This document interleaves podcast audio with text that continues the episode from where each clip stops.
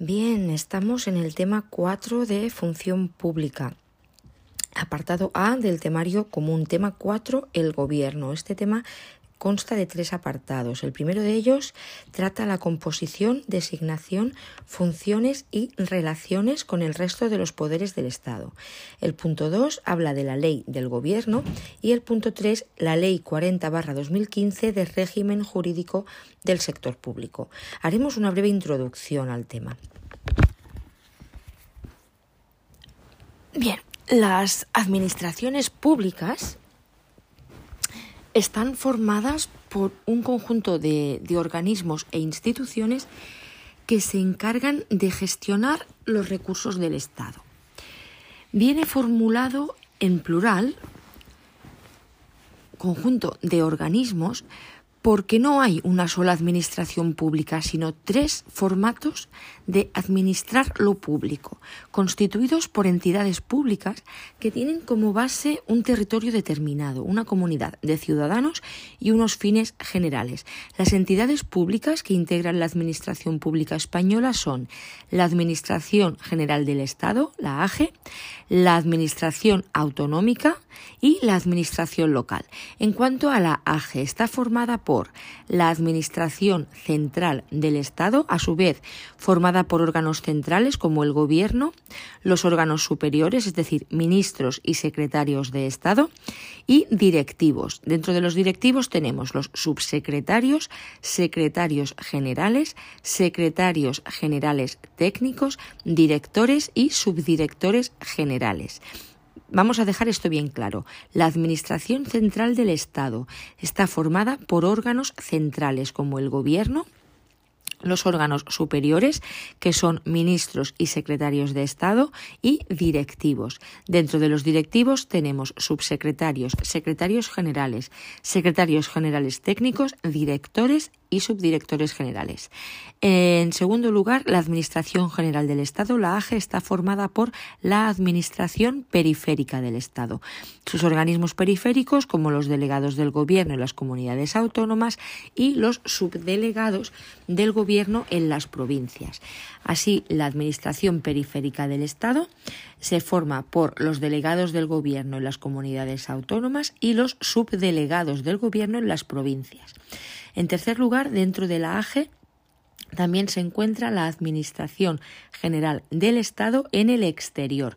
Son organismos en el exterior como embajadores y representantes permanentes.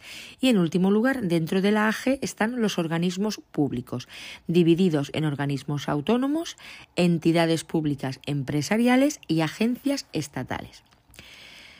Otra entidad dentro de la administración pública es la administración autonómica, como hemos dicho, que es la referida a las comunidades autónomas.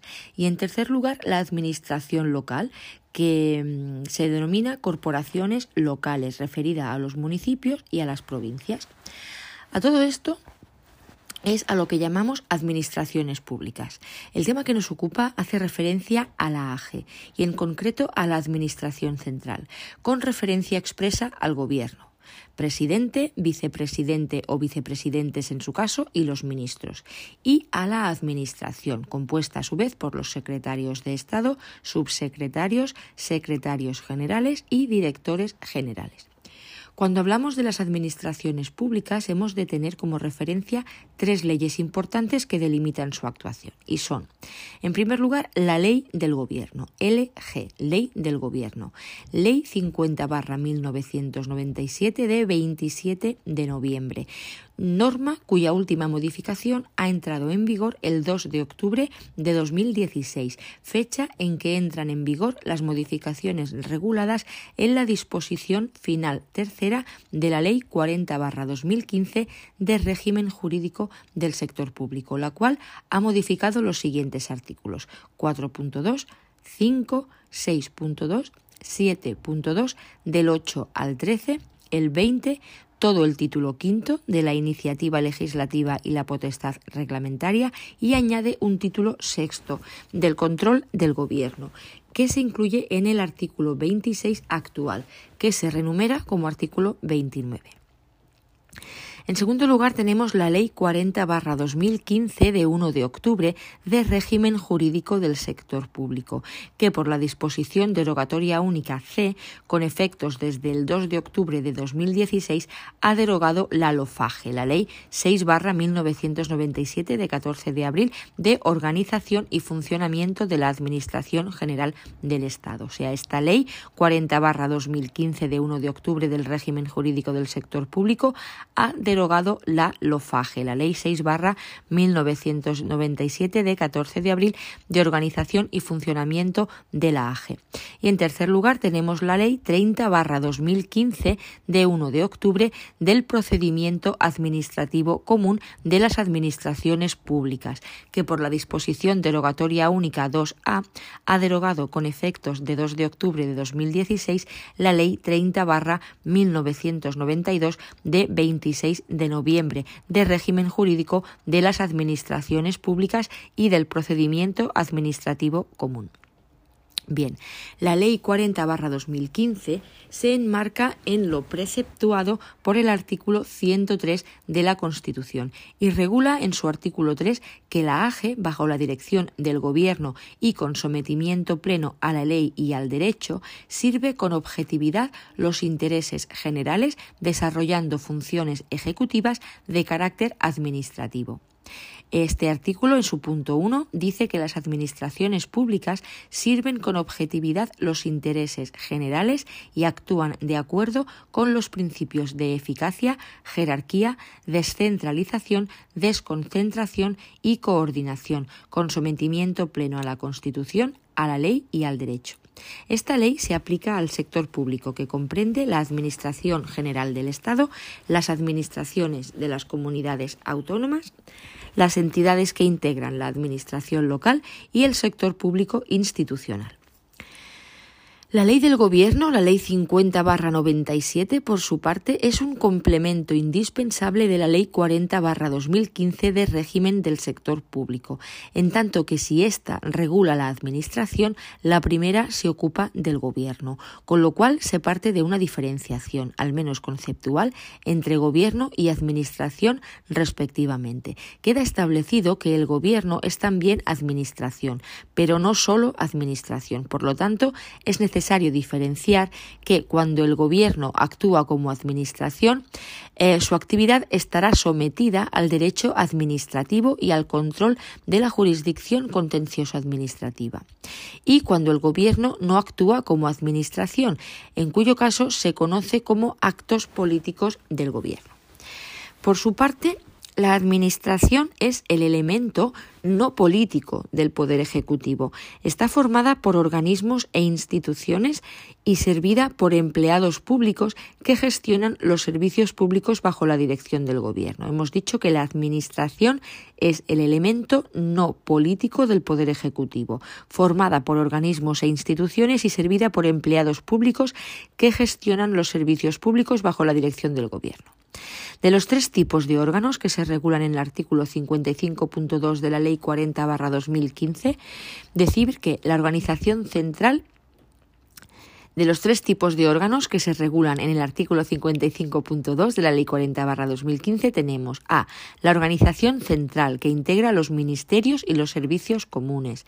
B. La organización territorial. Y C. La Administración General del Estado en el exterior. Nos centramos en los órganos centrales. Tienen la consideración de órganos las unidades administrativas a las que se les atribuyen funciones que tengan efectos jurídicos frente a terceros o cuya actuación tenga carácter preceptivo. Son unidades administrativas los elementos organizativos básicos de las estructuras orgánicas, comprendiendo los puestos de trabajo o dotaciones de plantilla vinculados funcionalmente por razón de sus cometidos y orgánicamente por una jefatura común. Pueden existir unidades administrativas complejas que agrupen dos o más unidades menores. Se establecen mediante las relaciones de puestos de trabajo que se aprobarán de acuerdo con su regulación específica y se integran en un determinado órgano. La organización de la Administración General del Estado responde a los principios de división funcional en departamentos ministeriales y de gestión territorial integrada en delegaciones del Gobierno en las comunidades autónomas, salvo las excepciones previstas por esta ley. Una primera distinción en la organización central es la que se establece en el artículo 55 de la Ley 40-2015 del régimen del sector público. Artículo 55. Estructura de la Administración General del Estado. 1. La organización de la Administración General del Estado responde a los principios de división funcional en departamentos ministeriales y de gestión territorial integrada en delegaciones del Gobierno en las comunidades autónomas, salvo las excepciones previstas por esta ley. 2. La Administración General del Estado comprende a. la organización central, que integra los ministerios y servicios comunes, b. la organización territorial, c. la Administración General del Estado en el exterior. Punto 3. En la organización central son órganos superiores y órganos directivos. A. Órganos superiores. Primero, los ministros. Segundo, los secretarios de Estado. B. Órganos directivos. Primero, los subsecretarios y secretarios generales. Segundo, los secretarios generales técnicos y directores generales. Tercero, los subdirectores generales. 4. En la organización territorial de la Administración General del Estado son órganos directivos tanto los delegados del Gobierno en las comunidades autónomas, que tendrán rango de subsecretario, como los subdelegados del Gobierno en las provincias, los cuales tendrán nivel de subdirector general. 5. En la Administración General del Estado en el exterior son órganos directivos los embajadores y representantes permanentes ante organizaciones internacionales. 6. Los órganos superiores y directivos tienen además la condición de alto cargo, excepto los subdirectores generales y asimilados, de acuerdo con lo previsto en la Ley 3-2015 de 30 de marzo, reguladora del ejercicio del alto cargo de la Administración General del Estado. 7. Todos los demás órganos de la Administración General del Estado se encuentran bajo la dependencia o dirección de un órgano superior o directivo. 8. Los estatutos de los organismos públicos determinarán sus respectivos órganos directivos. 9. Corresponde a los órganos superiores establecer los planes de actuación de la organización situada bajo su responsabilidad y a los órganos directivos su desarrollo y ejecución. 10.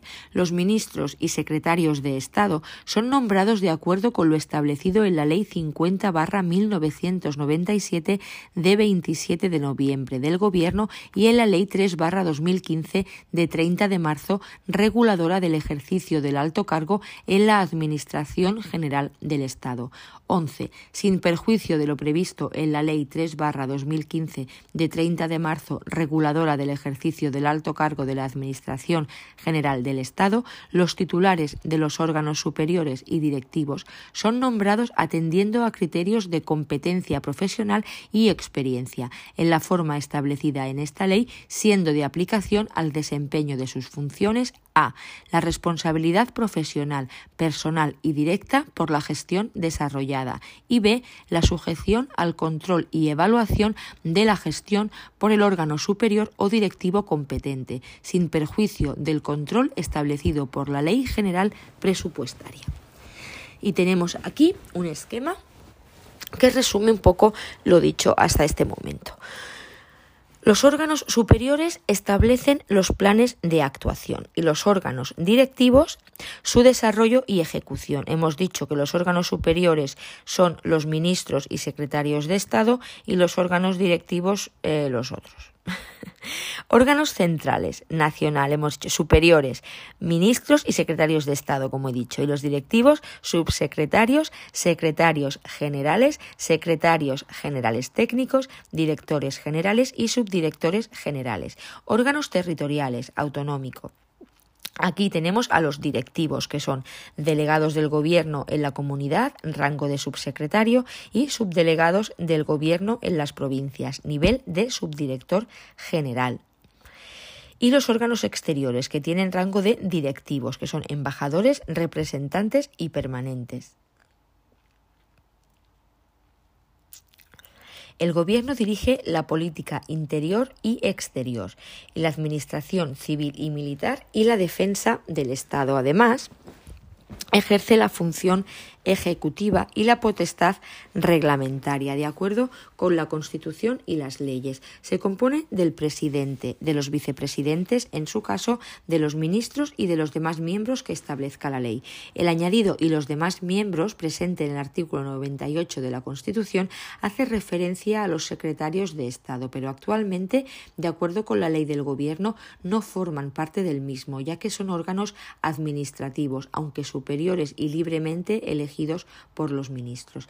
En consecuencia, el Gobierno lo forman el presidente, el vicepresidente o vicepresidentes, en su caso, y los ministros, según el artículo 1.2 de la Ley de Gobierno. Los miembros del Gobierno se reúnen en Consejo de Ministros y en comisiones delegadas del Gobierno, donde vemos, sin embargo, que pueden asistir los secretarios de Estado. En todo caso, se establece la equivalencia entre Gobierno y Consejo de Ministros. El Gobierno se constituye mediante el procedimiento de investidura de su presidente y cesa por la celebración de elecciones generales cada cuatro años, por disolución anticipada de las Cortes o por la dimisión o muerte de su presidente.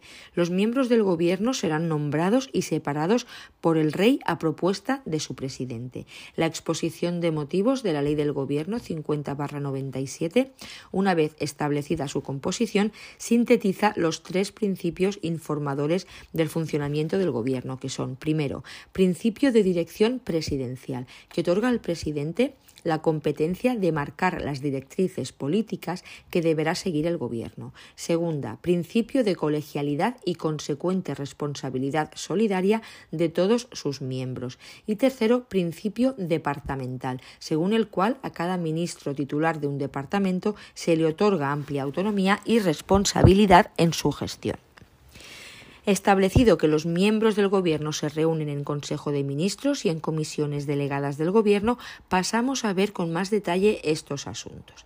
Así llegamos al primer punto del tema, composición, designación, funciones y relaciones con el resto de los poderes del Estado.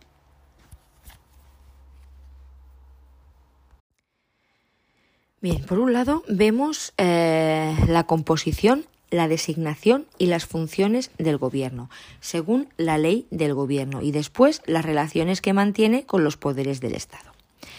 En cuanto a la composición, designación y funciones del Gobierno.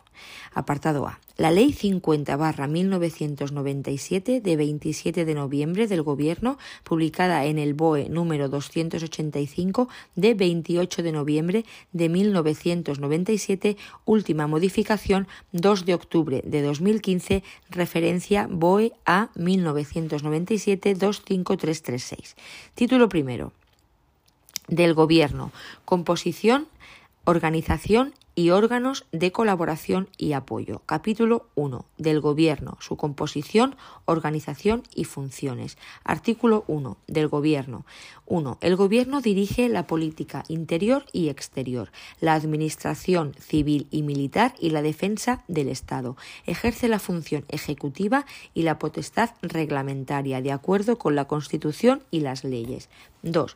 El Gobierno se compone del presidente, del vicepresidente o vicepresidentes en su caso y de los ministros. 3. Los miembros del Gobierno se reúnen en Consejo de Ministros y en comisiones delegadas del Gobierno. Artículo 2. Del presidente del Gobierno. 1. El presidente dirige la acción del Gobierno y coordina las funciones de los demás miembros del mismo, sin perjuicio de la competencia y responsabilidad directa de los ministros en su gestión. 2. En todo caso, corresponde al presidente del Gobierno a. Representar al Gobierno. B. Establecer el programa político del Gobierno y determinar las directrices de la política interior y exterior y velar por su cumplimiento. C. Proponer al Rey, previa deliberación del Consejo de Ministros, la disolución del Congreso, del Senado o de las Cortes Generales. D. Plantear ante el Congreso de los Diputados, previa deliberación del Consejo de Ministros, la cuestión de confianza. E. Proponer al Rey la convocatoria de un referéndum consultivo previa autorización del Congreso de los Diputados. F. Dirigir la política de defensa y ejercer respecto de las Fuerzas Armadas las funciones previstas en la legislación reguladora de la defensa nacional y de la organización militar. G. Convocar, presidir y fijar el orden del día de las reuniones del Consejo de Ministros, sin perjuicio de lo previsto en el artículo 62.g de la Constitución. H. Refrendar en su caso los actos del rey y someterle para su sanción las leyes y demás normas con rango de ley de acuerdo con lo establecido en los artículos 64 y 91 de la Constitución. Y interponer el recurso de inconstitucionalidad. J. Crear, modificar y suprimir por Real Decreto los departamentos ministeriales, así como las secretarías de Estado. Asimismo, le corresponde la aprobación de la estructura orgánica de la presidencia del Gobierno. K. Proponer al rey el nombramiento y separación de los vicepresidentes y de los ministros. L. Resolver los conflictos de atribuciones que puedan surgir entre los diferentes ministerios. M. Impartir instrucciones a los demás miembros del Gobierno. N. Ejercer cuantas otras atribuciones le confieran la Constitución y las leyes. Artículo 3. Del vicepresidente o vicepresidentes del Gobierno. 1. Al vicepresidente o vicepresidentes, cuando existan, les corresponderá el ejercicio de las funciones que les encomiende el presidente. 2. El vicepresidente se asuma la titularidad de un departamento ministerial. el, 2. el vicepresidente que asuma la titularidad de un departamento ministerial ostentará además la condición de ministro. Artículo 8.2. La presidencia de la Comisión General de Secretarios de Estado y Subsecretarios corresponde a un vicepresidente del Gobierno o, en su defecto, al ministro de la Presidencia. Artículo 4. De los ministros.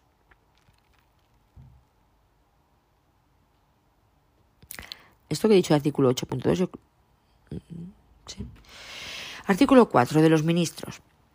1. Los ministros, como titulares de sus departamentos, tienen competencia y responsabilidad en la esfera específica de su actuación y les corresponde el ejercicio de las siguientes funciones. A. Desarrollar la acción del Gobierno en el ámbito de su departamento, de conformidad con los acuerdos adoptados en el Consejo de Ministros o con las directrices del presidente del Gobierno. B. Ejercer la potestad reglamentaria en las materias propias de su departamento. C. Ejercer cuantas otras competencias les atribuyan las leyes, las normas de organización y funcionamiento del Gobierno y cualesquiera otras disposiciones. D. Refrendar en su caso los actos del Rey en materia de su competencia. 2. Además de los ministros titulares de un departamento, podrán existir ministros sin cartera, a los que se les atribuirá la responsabilidad de determinadas funciones gubernamentales. En caso de que existan ministros sin cartera, por Real Decreto se determinará el ámbito de sus competencias, la estructura administrativa, así como los medios materiales y personales que queden adscritos al mismo. Por su parte, la Ley 40-2015 de 1 de octubre de régimen jurídico del sector público, en su título primero, Administración General del Estado, capítulo 2, los ministerios y su estructura interna, regula las funciones de los ministros, secretarios de Estado, subsecretarios, secretarios generales, secretarios generales técnicos, directores generales y subdirectores generales. Nos detendremos a detallar solamente la de los ministros, al ser estos miembros del Gobierno. Artículo 61. Los ministros. Los ministros, como titulares del departamento sobre el que ejercen su competencia, dirigen los sectores de actividad administrativa integrados en su ministerio y asumen la responsabilidad inherente a dicha dirección. A tal fin le corresponden las siguientes funciones. A. Ejercer la potestad reglamentaria en las materias propias de su departamento. B. Fijar los objetivos del Ministerio, aprobar los planes de actuación del mismo y asignar los recursos necesarios para su ejecución, dentro de los límites de las dotaciones presupuestarias correspondientes. C. Aprobar las propuestas de los estados de gastos del Ministerio y de los presupuestos de los organismos públicos dependientes y remitirlas al Ministerio de Hacienda y Administraciones Públicas de determinar y, en su caso, proponer la organización interna de su ministerio, de acuerdo con las competencias que le atribuye esta ley. E. Evaluar la realización de los planes de actuación del Ministerio por parte de los órganos superiores y órganos directivos y ejercer el control de eficacia respecto de la actuación de dichos órganos y de los organismos públicos dependientes, sin perjuicio de lo dispuesto en la Ley 47-2003 de 26 de noviembre general presupuestaria. F. Nombrar y separar a los titulares de los órganos directivos del Ministerio y de los organismos públicos o entidades de derecho público dependientes del mismo, cuando la competencia no esté atribuida al Consejo de Ministros, a otro órgano o al propio organismo, así como elevar a aquel las propuestas de nombramientos que le estén reservadas de algunos directivos del Ministerio y de los organismos públicos dependientes del mismo. G. Autorizar las comisiones de servicio con derecho a indemnización por cuantía exacta para altos cargos dependientes del ministro. H. Mantener las relaciones con las comunidades autónomas y convocar las conferencias sectoriales y los órganos de cooperación en el ámbito de las competencias atribuidas a su departamento y dirigir la actuación de los titulares de los órganos superiores y directivos del Ministerio, impartirles instrucciones concretas y delegarles competencias propias. J. Revisar de oficio los actos administrativos y resolver los conflictos de atribuciones cuando les corresponda, así como plantear los que procedan con otros ministerios. K. Celebrar en el ámbito de su competencia contratos y convenios sin perjuicio de la autorización del Consejo de Ministros cuando sea preceptiva. L. Administrar los créditos para gastos de los presupuestos del Ministerio. Aprobar y comprometer los gastos que no sean de la competencia del Consejo de Ministros.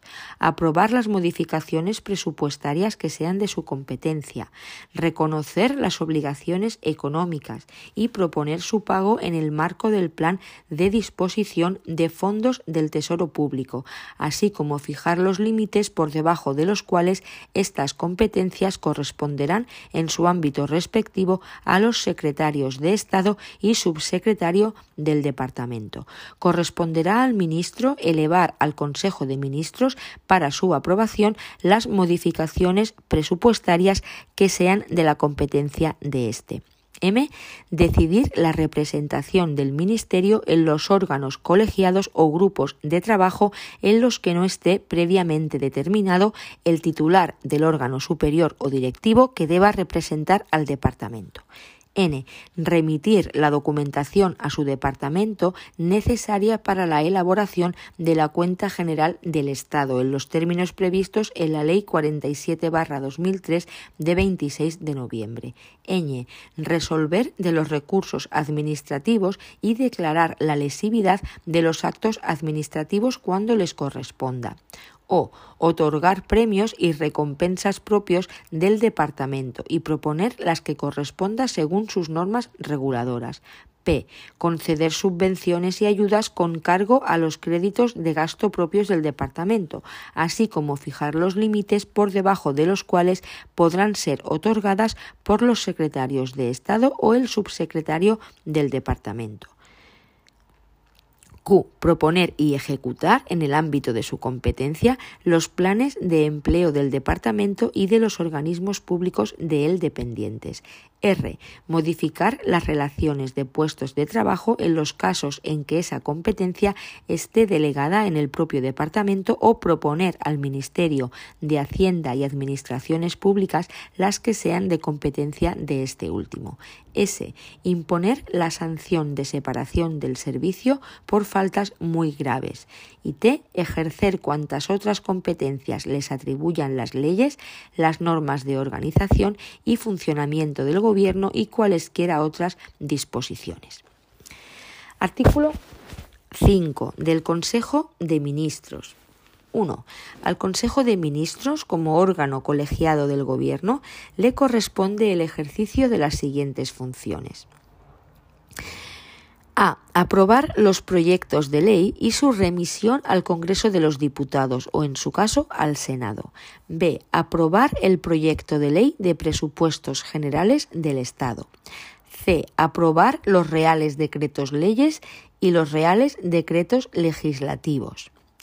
D. Acordar la negociación y firma de tratados internacionales, así como su aplicación provisional. E. Remitir los tratados internacionales a las Cortes Generales en los términos previstos en los artículos 94 y 96.2 de la Constitución. F. Declarar los estados de alarma y de excepción y proponer al Congreso de los Diputados la declaración del estado de sitio. Disponer la emisión de deuda pública o contraer crédito cuando haya sido autorizado por una ley. H. Aprobar los reglamentos para el desarrollo y la ejecución de las leyes, previo dictamen del Consejo de Estado, así como las demás disposiciones reglamentarias que procedan. Y crear, modificar y suprimir los órganos directivos de los departamentos ministeriales. J. Adoptar programas, planes y directrices vinculantes para todos los órganos de la Administración General del Estado. K. Ejercer cuantas otras atribuciones le confieran la Constitución, las leyes y cualquier otra disposición. 2. A las reuniones del Consejo de Ministros podrán asistir los secretarios de Estado y excepcionalmente otros altos cargos cuando sean convocados para ello. 3. Las deliberaciones del Consejo de Ministros serán secretas. En cuanto a los ministerios y su estructura interna, el artículo 57 habla de los ministerios. En su punto 1 dice que la Administración General del Estado se organiza en presidencia del Gobierno y en ministerios, comprendiendo a cada uno de ellos uno o varios sectores funcionalmente homogéneos de actividad administrativa. 2. La organización en departamentos ministeriales no obsta a la existencia de órganos superiores o directivos u organismos públicos no integrados o dependientes respectivamente en la estructura general del Ministerio que con carácter excepcional se adscriban directamente al ministro.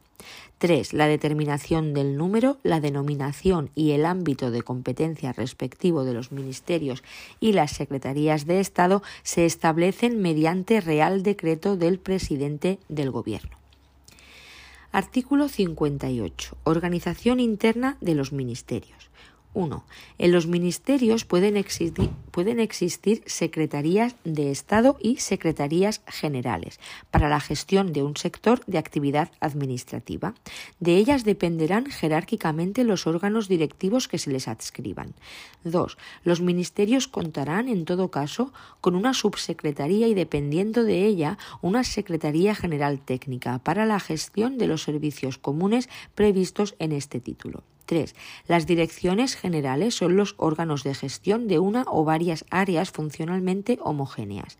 4. Las direcciones generales se organizan en subdirecciones generales para la distribución de las competencias encomendadas a aquellas, la realización de las actividades que le son propias y la asignación de objetivos y responsabilidades. Sin perjuicio de lo anterior, podrán adscribirse directamente subdirecciones generales a otros órganos directivos de mayor nivel o a órganos superiores del Ministerio.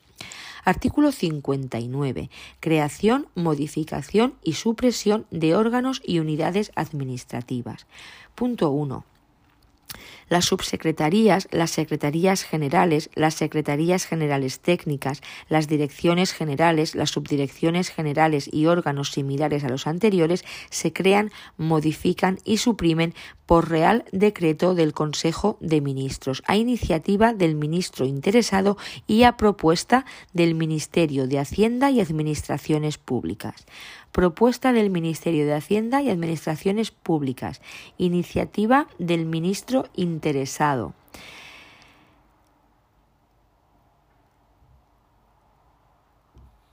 Las subsecretarías, secretarías generales, secretarías generales técnicas, direcciones generales, subdirecciones generales y órganos similares se crean, modifican y suprimen por Real Decreto del Consejo de Ministros.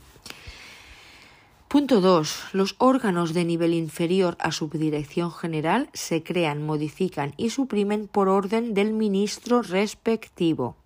Orden del ministro respectivo, previa autorización del ministro de Hacienda y Administraciones Públicas.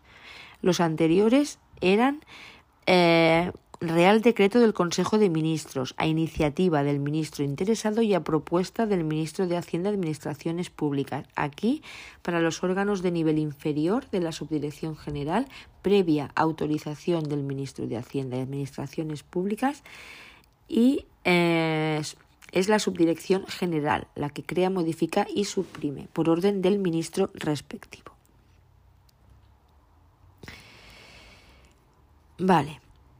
Artículo no, punto 3. Las unidades que no tengan la consideración de órganos se crean, modifican y suprimen a través de las relaciones de puestos de trabajo. Y ahora sí, artículo 60. Ordenación jerárquica de los órganos ministeriales. Punto 1. Los ministros son los jefes superiores del departamento y superiores jerárquicos directos de los secretarios de Estado y subsecretarios. Repetimos, los ministros son los jefes superiores del departamento y superiores jerárquicos directos de los secretarios de Estado y subsecretarios. 2. Los órganos directivos dependen de alguno de los anteriores y se ordenan jerárquicamente entre sí de la siguiente forma. Subsecretario, director general, subdirector general. Los secretarios generales tienen categoría de subsecretario y los secretarios generales técnicos tienen categoría de director general. Los secretarios generales tienen categoría de subsecretario y los secretarios generales técnicos tienen categoría de director general. Real Decreto 508 2021 de 10 de julio sobre las vicepresidencias del Gobierno. Artículo 1. Vicepresidencia primera. Corresponde a la vicepresidencia primera del Gobierno el ejercicio de las funciones que le encomiende el presidente del Gobierno, así como la presidencia de la Comisión Delegada del Gobierno que se determine en el correspondiente Real Decreto. Artículo 2. Vicepresidencia segunda. Corresponde a a la vicepresidencia segunda del Gobierno el ejercicio de las funciones que le encomiende el presidente del Gobierno, así como la presidencia de la Comisión Delegada del Gobierno que se determine en el correspondiente Real Decreto. Artículo 3. Vicepresidencia tercera. Corresponde a la vicepresidencia tercera del Gobierno el ejercicio de las funciones que le encomiende el presidente del Gobierno, así como la presidencia de la Comisión Delegada del Gobierno que se determine en el correspondiente Real Decreto. El Real Decreto 2-2020 de 12 de enero por el que se reestructuran los departamentos ministeriales. Artículo 1. Departamentos ministeriales. Ministerio de Asuntos Exteriores, Unión Europea y Cooperación. Ministerio de Justicia. Ministerio de Defensa. Ministerio de Hacienda y Función Pública, Ministerio del Interior, Ministerio de Transportes, Movilidad y Agenda Urbana, Ministerio de Educación y Formación Profesional, Ministerio de Trabajo y Economía Social, Ministerio de Industria, Comercio y Turismo, Ministerio de Agricultura, Pesca y Alimentación, Ministerio de la Presidencia, Relaciones con las Cortes y Memoria Democrática, Ministerio de Política Territorial, Ministerio para la Transición Ecológica y el Reto Demográfico, Ministerio de Cultura y Deporte, Ministerio de Asuntos Económicos y Transformación Digital, Ministerio de Sanidad, Ministerio de Derechos Sociales y Agenda 2030, Ministerio de Ciencia e Innovación, Ministerio de Igualdad, Ministerio de Consumo, Ministerio de Inclusión, Seguridad Social y Migraciones y Ministerio de Universidades.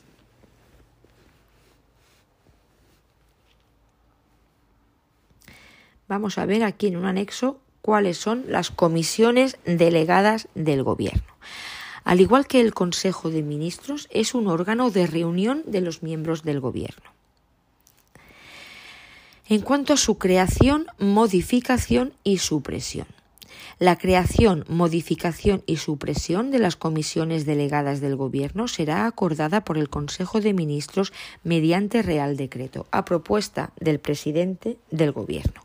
El Real Decreto de creación de una comisión delegada deberá especificar, en todo caso, el miembro del Gobierno que asume la presidencia de la comisión los miembros del Gobierno y, en su caso, secretarios de Estado que la integran, las funciones que se atribuyan a la Comisión, el miembro de la comisión al que corresponde la secretaría de la misma, el régimen interno de funcionamiento y, en particular, el de convocatorias y suplencia. No obstante lo dispuesto anteriormente, podrán ser convocadas las reuniones de las comisiones delegadas, podrán ser convocados a las reuniones de las comisiones delegadas los titulares de aquellos otros órganos superiores y directivos de la Administración General del Estado que se estime conveniente. En cuanto a sus funciones, las funciones de las comisiones delegadas, el artículo 6.4 de la Ley 50 de 1997 del Gobierno habla de las funciones. Dice que, uno, examinar las cuestiones de carácter general que tengan relación con varios de los departamentos ministeriales que integran la comisión. 2. Estudiar aquellos asuntos que, afectando a varios ministerios, requieran la elaboración de una propuesta conjunta previa a su resolución por el Consejo de Ministros. 3. Resolver los asuntos que, afectando a más de un ministerio, no requieran ser elevados al Consejo de Ministros. Y 4. Ejercer cualquier otra atribución que les confiera el ordenamiento jurídico o que les delegue el Consejo de Ministros. Las deliberaciones de las comisiones delegadas, al igual que las del Consejo de Ministros, serán secretas.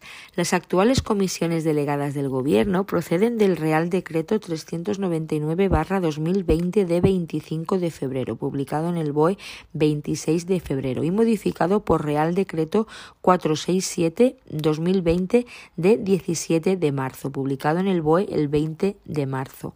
Real Decreto 242-2021 de 6 de abril BOE 7 de abril y Real Decreto 586-2021 de 20 de julio, BOE 21 de julio, que dice que la comisión delegada del Gobierno se estará compuesta para asuntos económicos por presidente, que será vicepresidenta primera del Gobierno y ministra de Asuntos Económicos y Transformación Digital, y secretario, siendo la secretaria de Estado de Economía y Apoyo a la Empresa, de Hacienda y de Presupuestos y Gastos.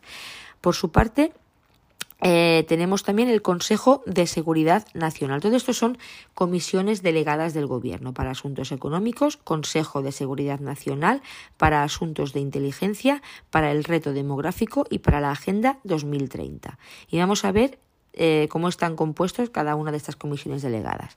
Ya hemos dicho que la Comisión de, para Asuntos Económicos, su presidente es la vicepresidenta primera del Gobierno y ministra de Asuntos Económicos y Transformación Digital. Y su secretario es la secretaria de Estado de Economía y Apoyo a la Empresa, de Hacienda y de Presupuestos y Gastos la comisión delegada mm, del Gobierno Consejo de Seguridad Nacional. Su presidente es el presidente del Gobierno, que lo presidirá excepto cuando Su Majestad el Rey asista a sus reuniones, en cuyo caso le corresponderá presidirlo. Y el secretario de este Consejo de Seguridad Nacional es el director del Gabinete de la Presidencia del Gobierno, director del Gabinete de la Presidencia del Gobierno. En su ausencia actuará como secretario el secretario de Estado de Seguridad.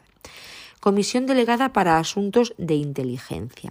Presidente, Vicepresidenta Primera del Gobierno y Ministra de Asuntos Económicos y Transformación Digital. Secretario, Secretaria de Estado Directora del Centro Nacional de Inteligencia. En su ausencia actuará como secretario de la Comisión Delegada el Secretario de Estado de Seguridad. Comisión Delegada para el Reto Demográfico. Presidente, la vicepresidenta tercera del Gobierno y ministra para la transición ecológica y el reto demográfico. Secretario, secretario de Estado de Medio Ambiente. En su ausencia actuará como secretario de la Comisión el secretario de Estado de Política Territorial.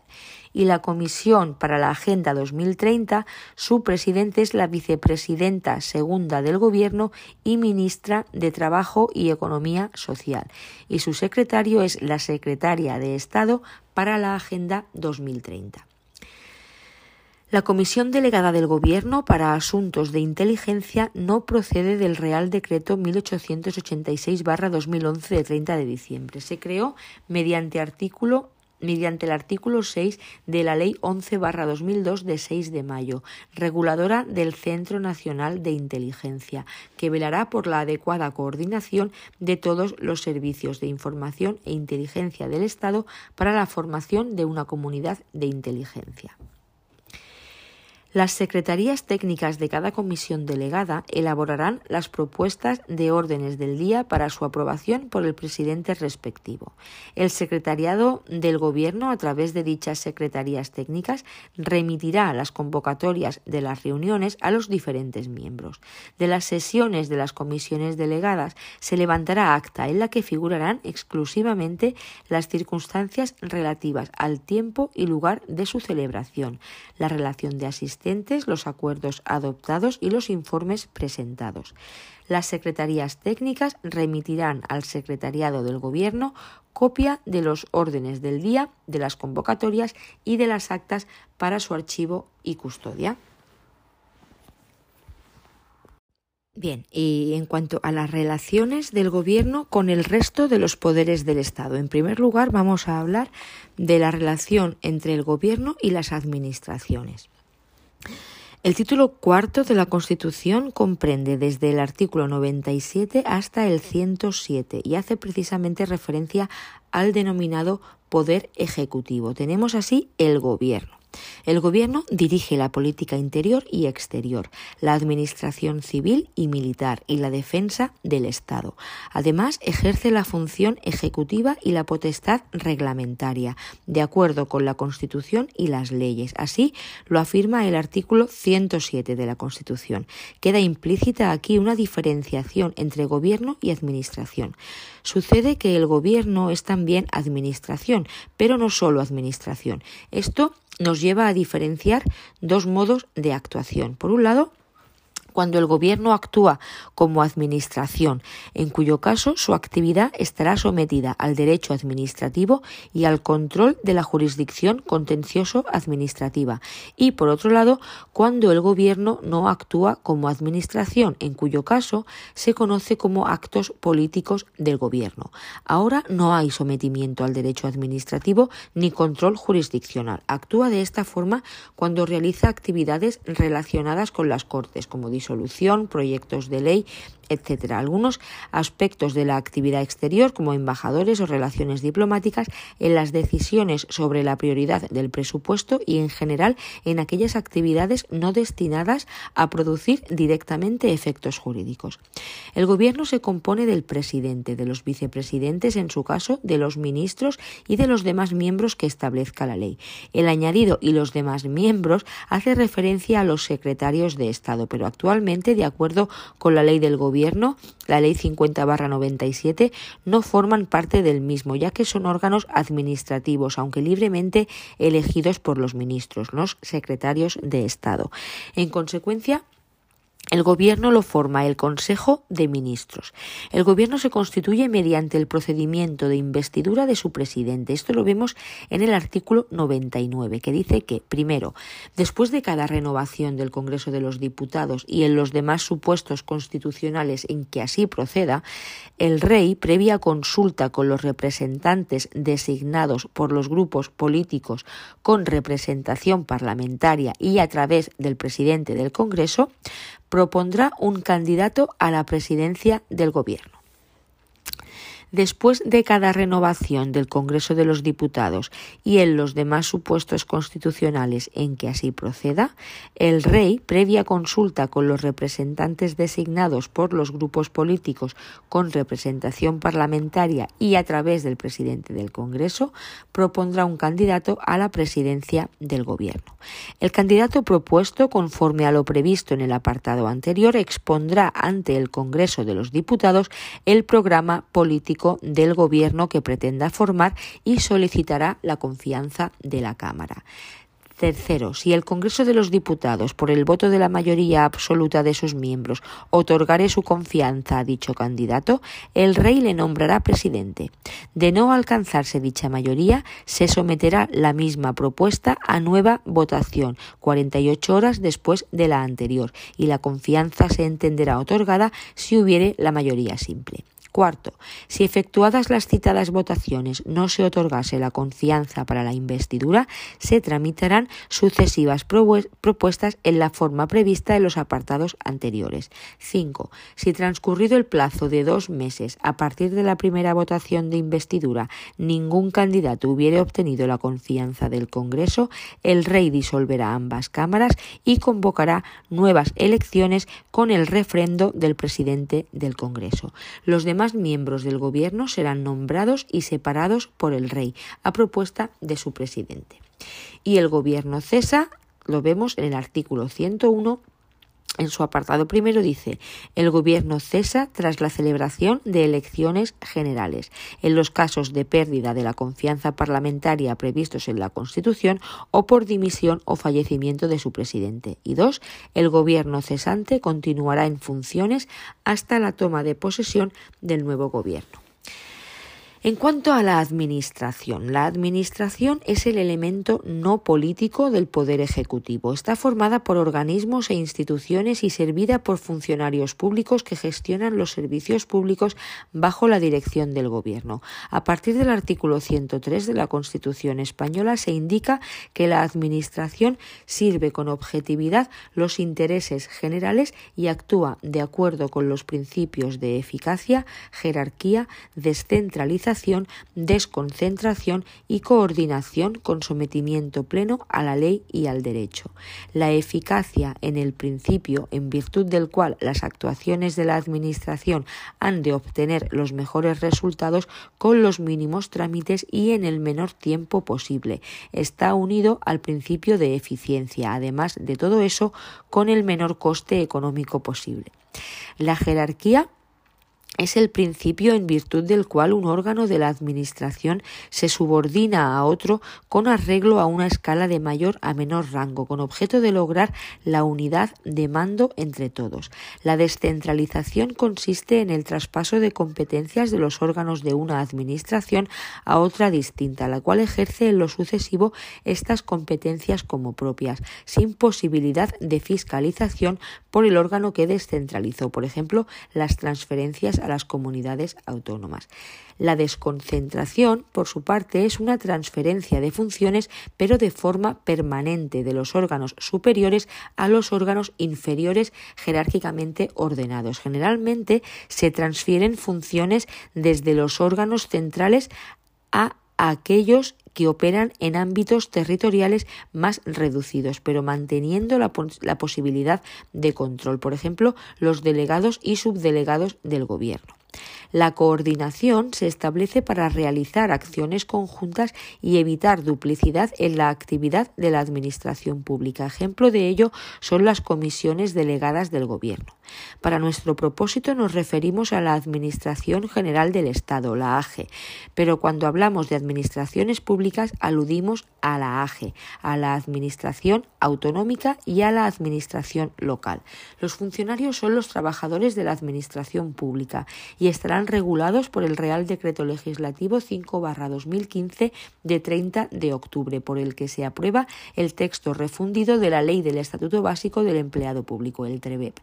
Más que de funcionarios, conviene hablar de personas al servicio de las administraciones públicas o empleados públicos, como hace el EBEP, donde se incluyen el personal político, el personal funcionario y el personal laboral.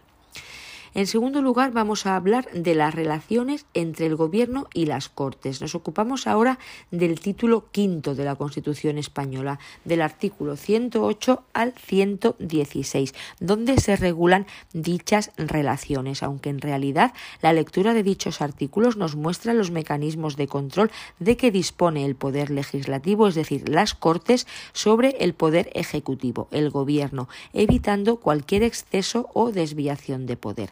El artículo 108 es claro al indicar que el Gobierno responde solidariamente en su gestión política ante el Congreso de los Diputados. Las cámaras y sus comisiones podrán recabar la información y ayuda que precisen del Gobierno y sus departamentos y de cualesquiera autoridades del Estado y de las comunidades autónomas. Vamos a ver, pues, el título quinto de la Constitución española que nos habla de las relaciones entre el Gobierno y las Cortes Generales. Artículo 108 de la Constitución. El Gobierno responde solidariamente en su gestión política ante el Congreso de los Diputados. Artículo 109. Las cámaras y sus comisiones podrán recabar a través de los presidentes de aquellas la información y ayuda que precisen del Gobierno y, sus y de sus departamentos y de cualesquiera autoridades del Estado y de las comunidades autónomas. Artículo 110. Las cámaras y sus comisiones pueden reclamar la presencia de los miembros del Gobierno. Los miembros del Gobierno tienen acceso a las sesiones de las cámaras y a sus comisiones. Tienen la facultad de hacerse oír ante ellas y podrán solicitar que informen ante las mismas funcionarios de sus departamentos. Artículo 111 de la Constitución. El Gobierno y cada uno de sus miembros están sometidos a las interpelaciones y preguntas que se le formulen en las cámaras. Para esta clase de debate, los reglamentos establecerán un tiempo mínimo semanal. Toda interpelación podrá dar lugar a una moción en la que la Cámara manifieste su posición. La cuestión de confianza la encontramos regulada en los artículos 112 y 114 de la Constitución. Cuestión de confianza. El presidente del Gobierno, previa deliberación del Consejo de Ministros, puede plantear ante el Congreso de los Diputados la cuestión de confianza sobre su programa o sobre una declaración de política general. Aprobación de la cuestión de confianza. La confianza se entenderá otorgada cuando vote a favor de la misma, la mayoría simple de los diputados, y la no aprobación de la cuestión de confianza, es decir, si el Congreso niega su confianza al Gobierno, el Gobierno presentará su dimisión al Rey. Se procederá a la designación de presidente del Gobierno según lo dispuesto en el artículo 99 de la Constitución, es decir, consulta del Rey con los representantes de los grupos políticos con representación parlamentaria propuesta de candidato a la presidencia exposición ante el Congreso del programa de gobierno del candidato y solicitud de confianza. Votación. Primera votación por mayoría absoluta y una segunda votación a las 48 horas por mayoría simple. Si no se otorga la confianza, se tramitarán sucesivas propuestas. Transcurridos dos meses desde la primera votación sin presidente, disolución de las cámaras y elecciones. Moción de censura. Artículos 113 y 114 de la Constitución. El Congreso de los Diputados puede exigir la responsabilidad política del Gobierno mediante la adopción por mayoría absoluta de la moción de censura proposición de la moción de, censura al menos por el 10% de los diputados y habrá que incluir un candidato a la presidencia del Gobierno. Si la moción no es aprobada, sus signatarios no podrán presentar otra durante el mismo periodo de sesiones. En cuanto a la votación, no podrá ser votada hasta que transcurran cinco días desde su presentación. En los dos primeros días de dicho plazo podrán presentarse mociones alternativas.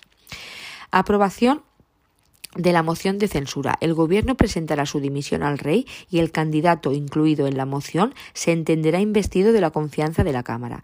El Rey lo nombrará presidente del Gobierno. Artículo 115 de la Constitución. El presidente del Gobierno, previa deliberación del Consejo de Ministros y bajo su exclusiva responsabilidad, podrá proponer la disolución del Congreso, la disolución del Senado o la disolución de las Cortes Generales, que será decretada por el Rey el decreto de disolución fijará la fecha de las elecciones. La propuesta de disolución no podrá presentarse cuando esté en trámite una moción de censura y no procederá a una nueva disolución antes de que transcurra un año desde la anterior, salvo lo dispuesto en el artículo 99.5 de la Constitución, caso de no elección de presidente en el plazo de dos meses desde la primera votación de investidura. Artículo 116 de la Constitución. Una ley orgánica regulará los, los estados de alarma, excepción y sitio y las competencias y limitaciones correspondientes, como la Ley Orgánica 4 1981 de los estados de alarma, excepción y sitio. Estado de alarma será declarado por el Gobierno mediante decreto acordado en Consejo de Ministros. El decreto determinará el ámbito territorial a que se extiende los efectos de la declaración en un plazo máximo de 15 días, declarado por el Gobierno mediante decreto acordado en Consejo de Ministros y este decreto determinará el ámbito territorial a que se extienden los efectos de la declaración y tiene un plazo máximo de 15 días. Se debe dar cuenta al Congreso, reunido inmediatamente al efecto y sin cuya autorización no podrá ser prorrogado el plazo. Artículo 116 de la Constitución. Estado de excepción. Será declarado por el Gobierno mediante decreto acordado en Consejo de Ministros previa autorización del Congreso. La autorización y proclamación del estado de excepción deberá determinar expresamente los efectos del mismo, el ámbito territorial a que se extiende y su duración. El plazo máximo es de 30 días prorrogables por otros 30 con los mismos requisitos. Estado de excepción declarado por el Gobierno mediante decreto acordado en Consejo de Ministros. Esto es igual que el estado de alarma. La diferencia aquí es que se necesita autorización previa del Congreso y el estado de sitio, que será declarado por mayoría absoluta del Congreso a propuesta exclusiva del Gobierno. Estado de sitio, declarado por mayoría absoluta del Congreso a propuesta exclusiva del Gobierno. El Congreso determinará su ámbito territorial, duración y condiciones. Reglas comunes a los tres estados alarma, excepción y sitio. No podrá procederse a la disolución del Congreso mientras estén declarados estos estados, quedando automáticamente convocadas las cámaras si no estuvieran en periodo de sesiones. El funcionamiento de las cámaras, así como el de los demás poderes constitucionales del Estado, no podrán interrumpirse durante la vigencia de estos estados. Disuelto el Congreso o expirado su mandato, si se produjere alguna de las situaciones que dan lugar a cualquiera de dichos estados, las competencias del Congreso serán asumidas por su Diputación permanente. La declaración de estos estados no modificará el principio de responsabilidad del Gobierno y de sus agentes reconocidos en la Constitución y en las leyes. Ojo, cuando se acuerde la declaración del estado de sitio, podrán suspenderse los siguientes derechos. Artículo 55.1 de la Constitución. Artículo 17. Derecho a la libertad y la seguridad. Artículos 18.2 y 18.3. Inviolabilidad de domicilio y secreto de comunicaciones. Artículo 19. Libertad de circulación y residencia. Artículo 20.1 A y D. Libertad de expresión e información. Artículo 20.5. Secuestro de publicaciones. Artículo 21. Derecho de reunión. Artículo 28.2. Derecho de huelga. Y artículo 37.2. Conflicto colectivo. Todos estos derechos pueden suspenderse en estado de sitio. Ojo, cuando se acuerde la declaración del estado de excepción, podrán suspenderse los siguientes derechos. También nos lo dice en el artículo 55.1 1 de la Constitución, el artículo 17, excepto 17.3 artículos 18.2 y 18.3, 19, 20.20.1 A y D, 20.5, 21, 28.2, 37.2. Los mismos que eh, hemos dicho antes, salvo que en el artículo 17, el 17.3. Esto es para el estado de excepción.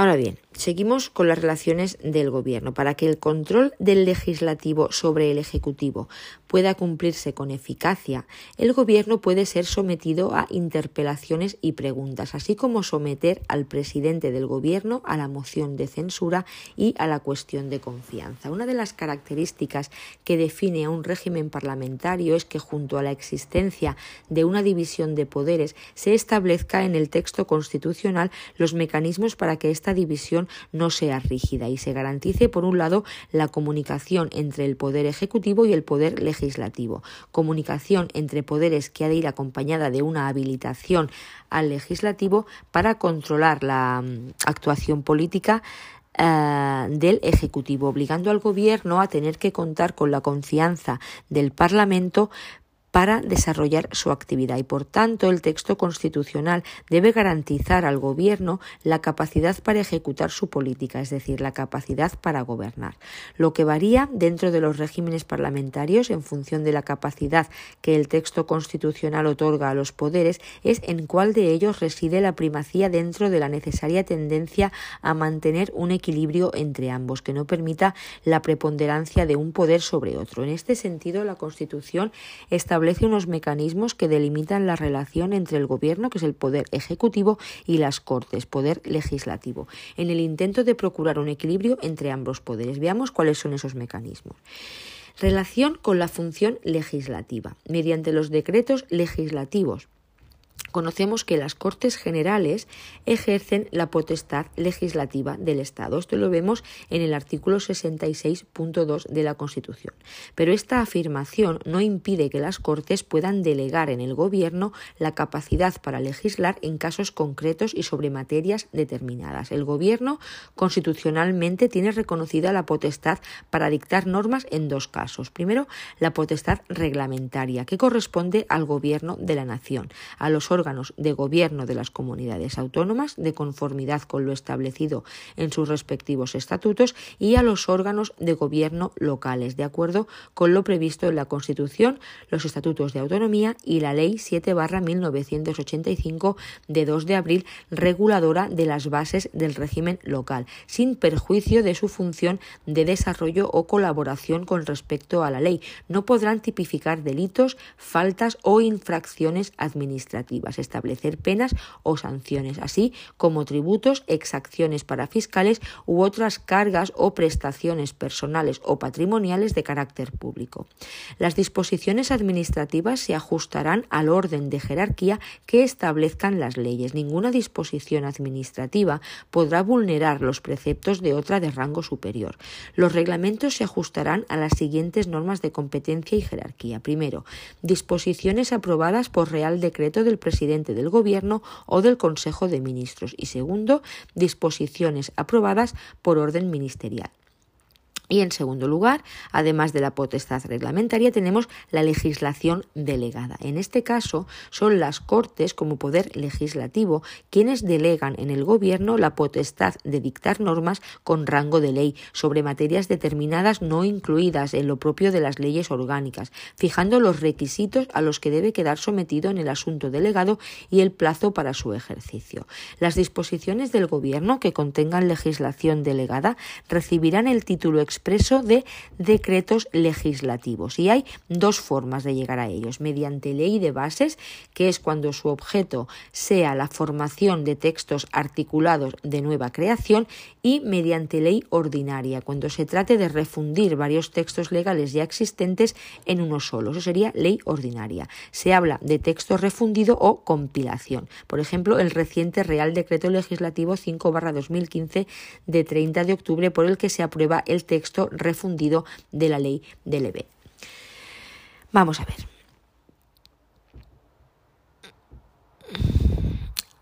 En relación con la función legislativa, hemos hablado de los decretos legislativos.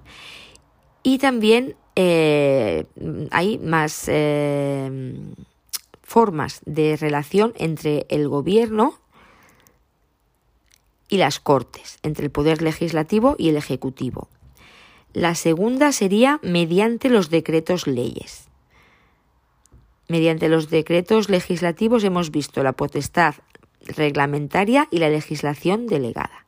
Mediante los decretos leyes, el Gobierno puede dictar normas con rango de ley sin contar con una autorización de las Cortes. Ello es así siempre que se cumpla la condición de la existencia en el país de una situación de urgencia, de extraordinaria y urgente necesidad, como dice el artículo 86 de la Constitución, que requiera la inmediata intervención del Gobierno para darle solución. Y esto se hace mediante los decretos leyes. Pero los decretos leyes tienen un carácter provisional, puesto que deberán ser sometidos de inmediato a debate y votación de totalidad al Congreso. La convalidación o derogación de los decretos leyes deberá realizarse en el plazo máximo de 30 días. También se puede tramitar como proyecto de ley por el procedimiento de urgencia. Vale, mediante los proyectos de ley. Esta es otra forma de relación entre el Gobierno y las Cortes, en tanto que los diferentes departamentos del Gobierno se fraguan los, los anteproyectos de ley. En los departamentos del Gobierno estos, anteproyectos, luego el ministro correspondiente los presenta al Consejo de Ministros, que de ser aprobados pasan a denominarse proyectos de ley. Son proyectos de ley una vez aprobados por el Consejo de Ministros, al que el ministro correspondiente le presenta el anteproyecto. Y estos son presentados al Parlamento una vez se denominan proyectos de ley aprobados por Consejo de Ministros, se presentan al Parlamento para su aprobación. Es necesario deslindar claramente la iniciativa legislativa del Gobierno mediante este procedimiento de la iniciativa que emana del propio Parlamento y que recibe el nombre de proposiciones de ley, que es diferente.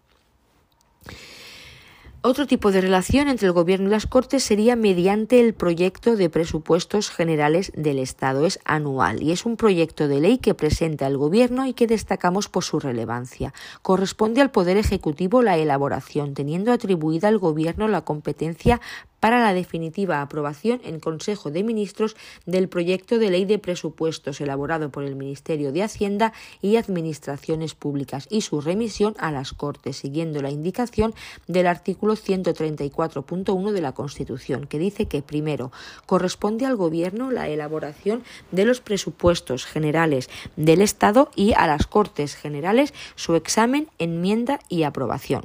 Segundo, los presupuestos generales del Estado tendrán carácter carácter anual incluirán la totalidad de los gastos e ingresos del sector público estatal y en ellos se consignará el importe de los beneficios fiscales que afecten a los tributos del Estado. Tercero, el Gobierno deberá presentar ante el Congreso de los Diputados los presupuestos generales del Estado al menos tres meses antes de la expiración de los del año anterior.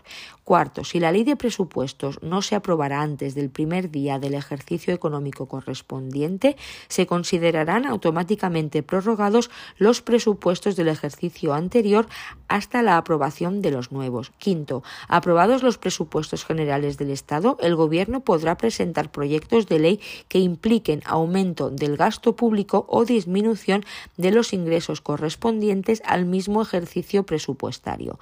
Sexto, Toda proposición o enmienda que suponga aumento de los créditos o disminución de los ingresos presupuestarios requerirá la conformidad del Gobierno para su tramitación. Séptimo, la ley de presupuestos no puede crear tributos. Podrá modificarlos cuando una ley tributaria sustantiva así lo prevea.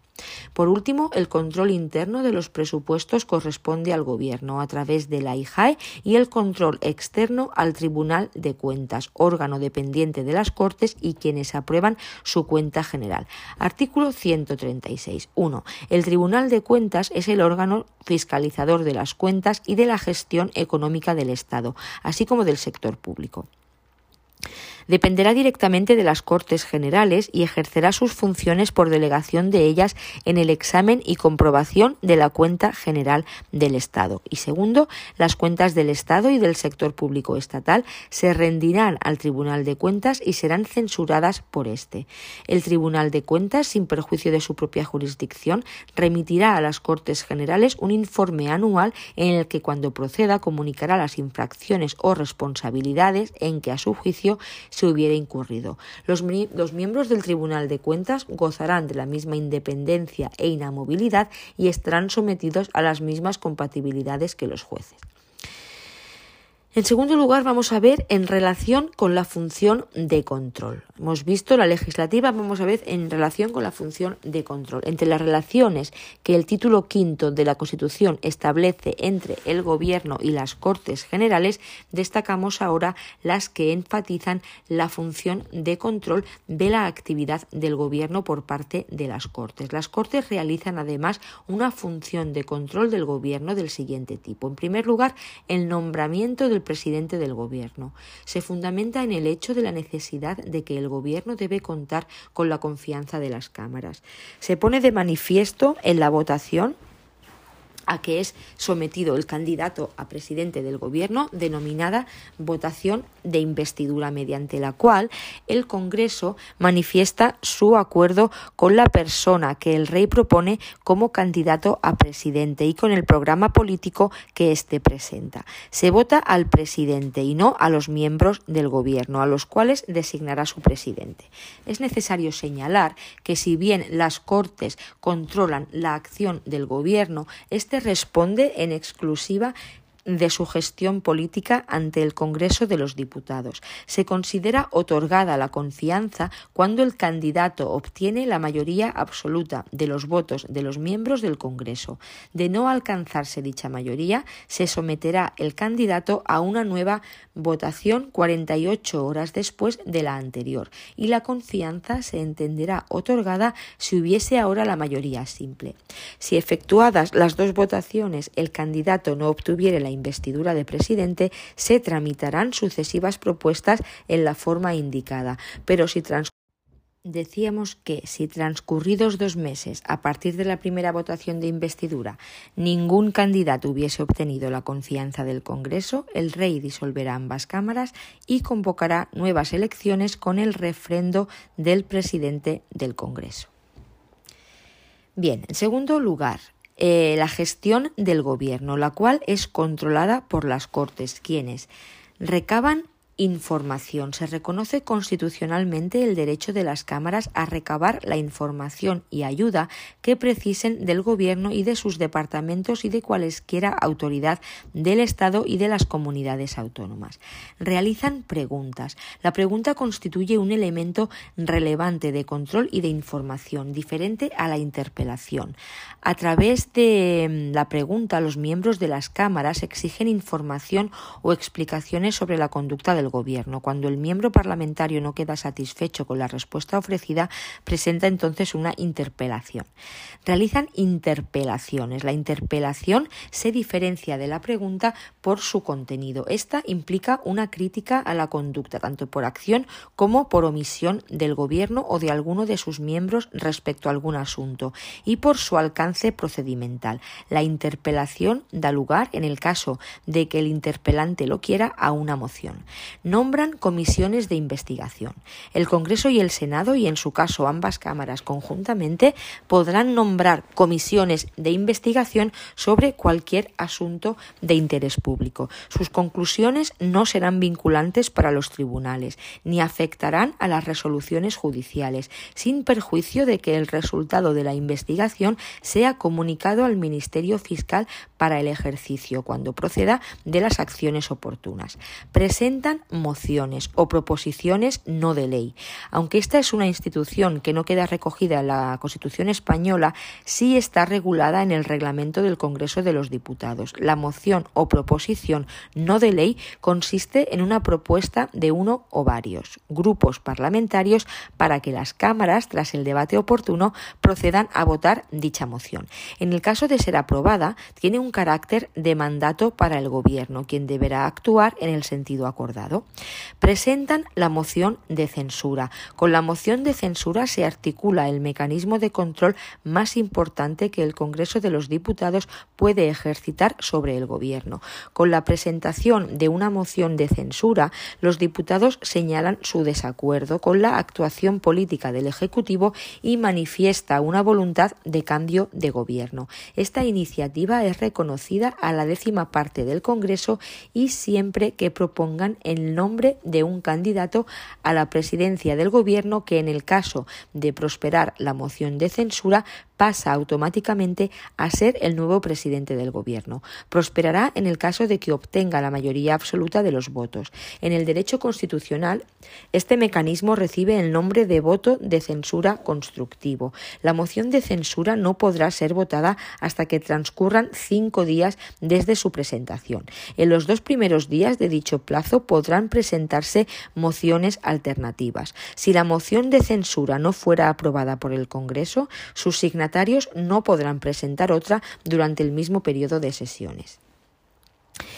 En cuanto a la función de control de las Cortes al Gobierno a iniciativa de su presidente, nos referimos en este caso a la cuestión de confianza. La cuestión de confianza es planteada por el propio presidente del Gobierno cuando, ante decisiones de gran envergadura sobre su programa o sobre la declaración de política general, quiere saber si está respaldado por el Congreso. La confianza se entenderá otorgada cuando vote a favor de la misma la mayoría simple de los diputados. En el caso de que el Congreso deniegue su confianza al presidente, éste se verá obligado a demitir. En cuanto a la función de control de las Cortes al Gobierno por disolución de estas. Nos referimos a la facultad que tiene el presidente de disolver las Cortes Generales, función de control de las Cortes al Gobierno por disolución de estas facultad que tiene el presidente de disolver las Cortes Generales, tal y como lo expresa el artículo 115 en su punto 1 de la Constitución, al decir que el presidente del Gobierno, previa deliberación del Consejo de Ministros y bajo su exclusiva responsabilidad, podrá proponer la disolución del Congreso, del Senado o de las Cortes Generales, que será decretada por el Rey. El decreto de disolución fijará la fecha para las elecciones. Esta medida es un instrumento político que se emplea cuando el Gobierno no consigue los adecuados apoyos parlamentarios que le permitan seguir ejerciendo sus funciones. Y aunque pareciera que es un control que, ejerce el presidente del Gobierno en cuanto que es el quien decide la disolución, en realidad se trata de un mecanismo de control sobre el gobierno el cual reacciona ante la imposibilidad de obtener la confianza de la Cámara.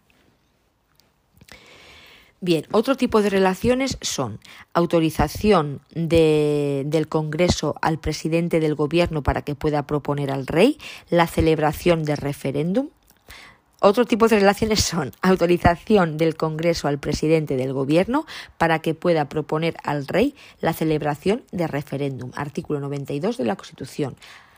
Reclamación por las cámaras y sus comisiones de la presencia de miembros del Gobierno y acceso y derecho de audiencia de estos en aquellas, artículo 110 de la Constitución dar cuenta al Congreso por parte del Gobierno al adoptar el estado de alarma y solicitud de autorización al Congreso para implantar los estados de excepción y sitio. Artículo 116 de la Constitución.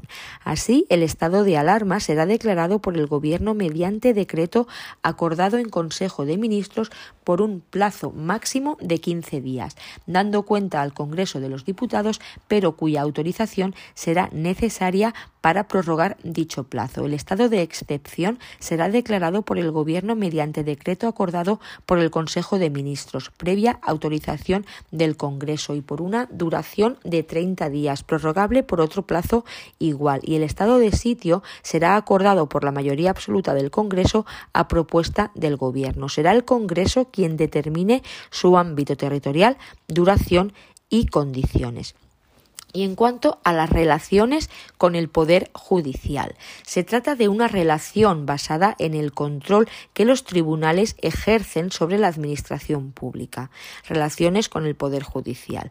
Relación basada en el control que los tribunales ejercen sobre la Administración pública. La base la encontramos en el artículo 106.1 de la Constitución, que dice que los tribunales controlan la potestad reglamentaria y la legalidad de la actuación administrativa, así como el sometimiento de ésta a los fines que la justifican, y ello porque los particulares, en los términos establecidos por la ley, tendrán derecho a ser indemnizados por toda lesión que sufran en cualquiera de sus bienes y derechos, salvo en los casos de fuerza mayor, siempre que la lesión sea consecuencia del funcionamiento de los servicios públicos, según dice el artículo 106.2 de la Constitución. Así, la Constitución sujeta toda la actuación administrativa a control judicial y no hay zonas exentas de ese control jurisdiccional.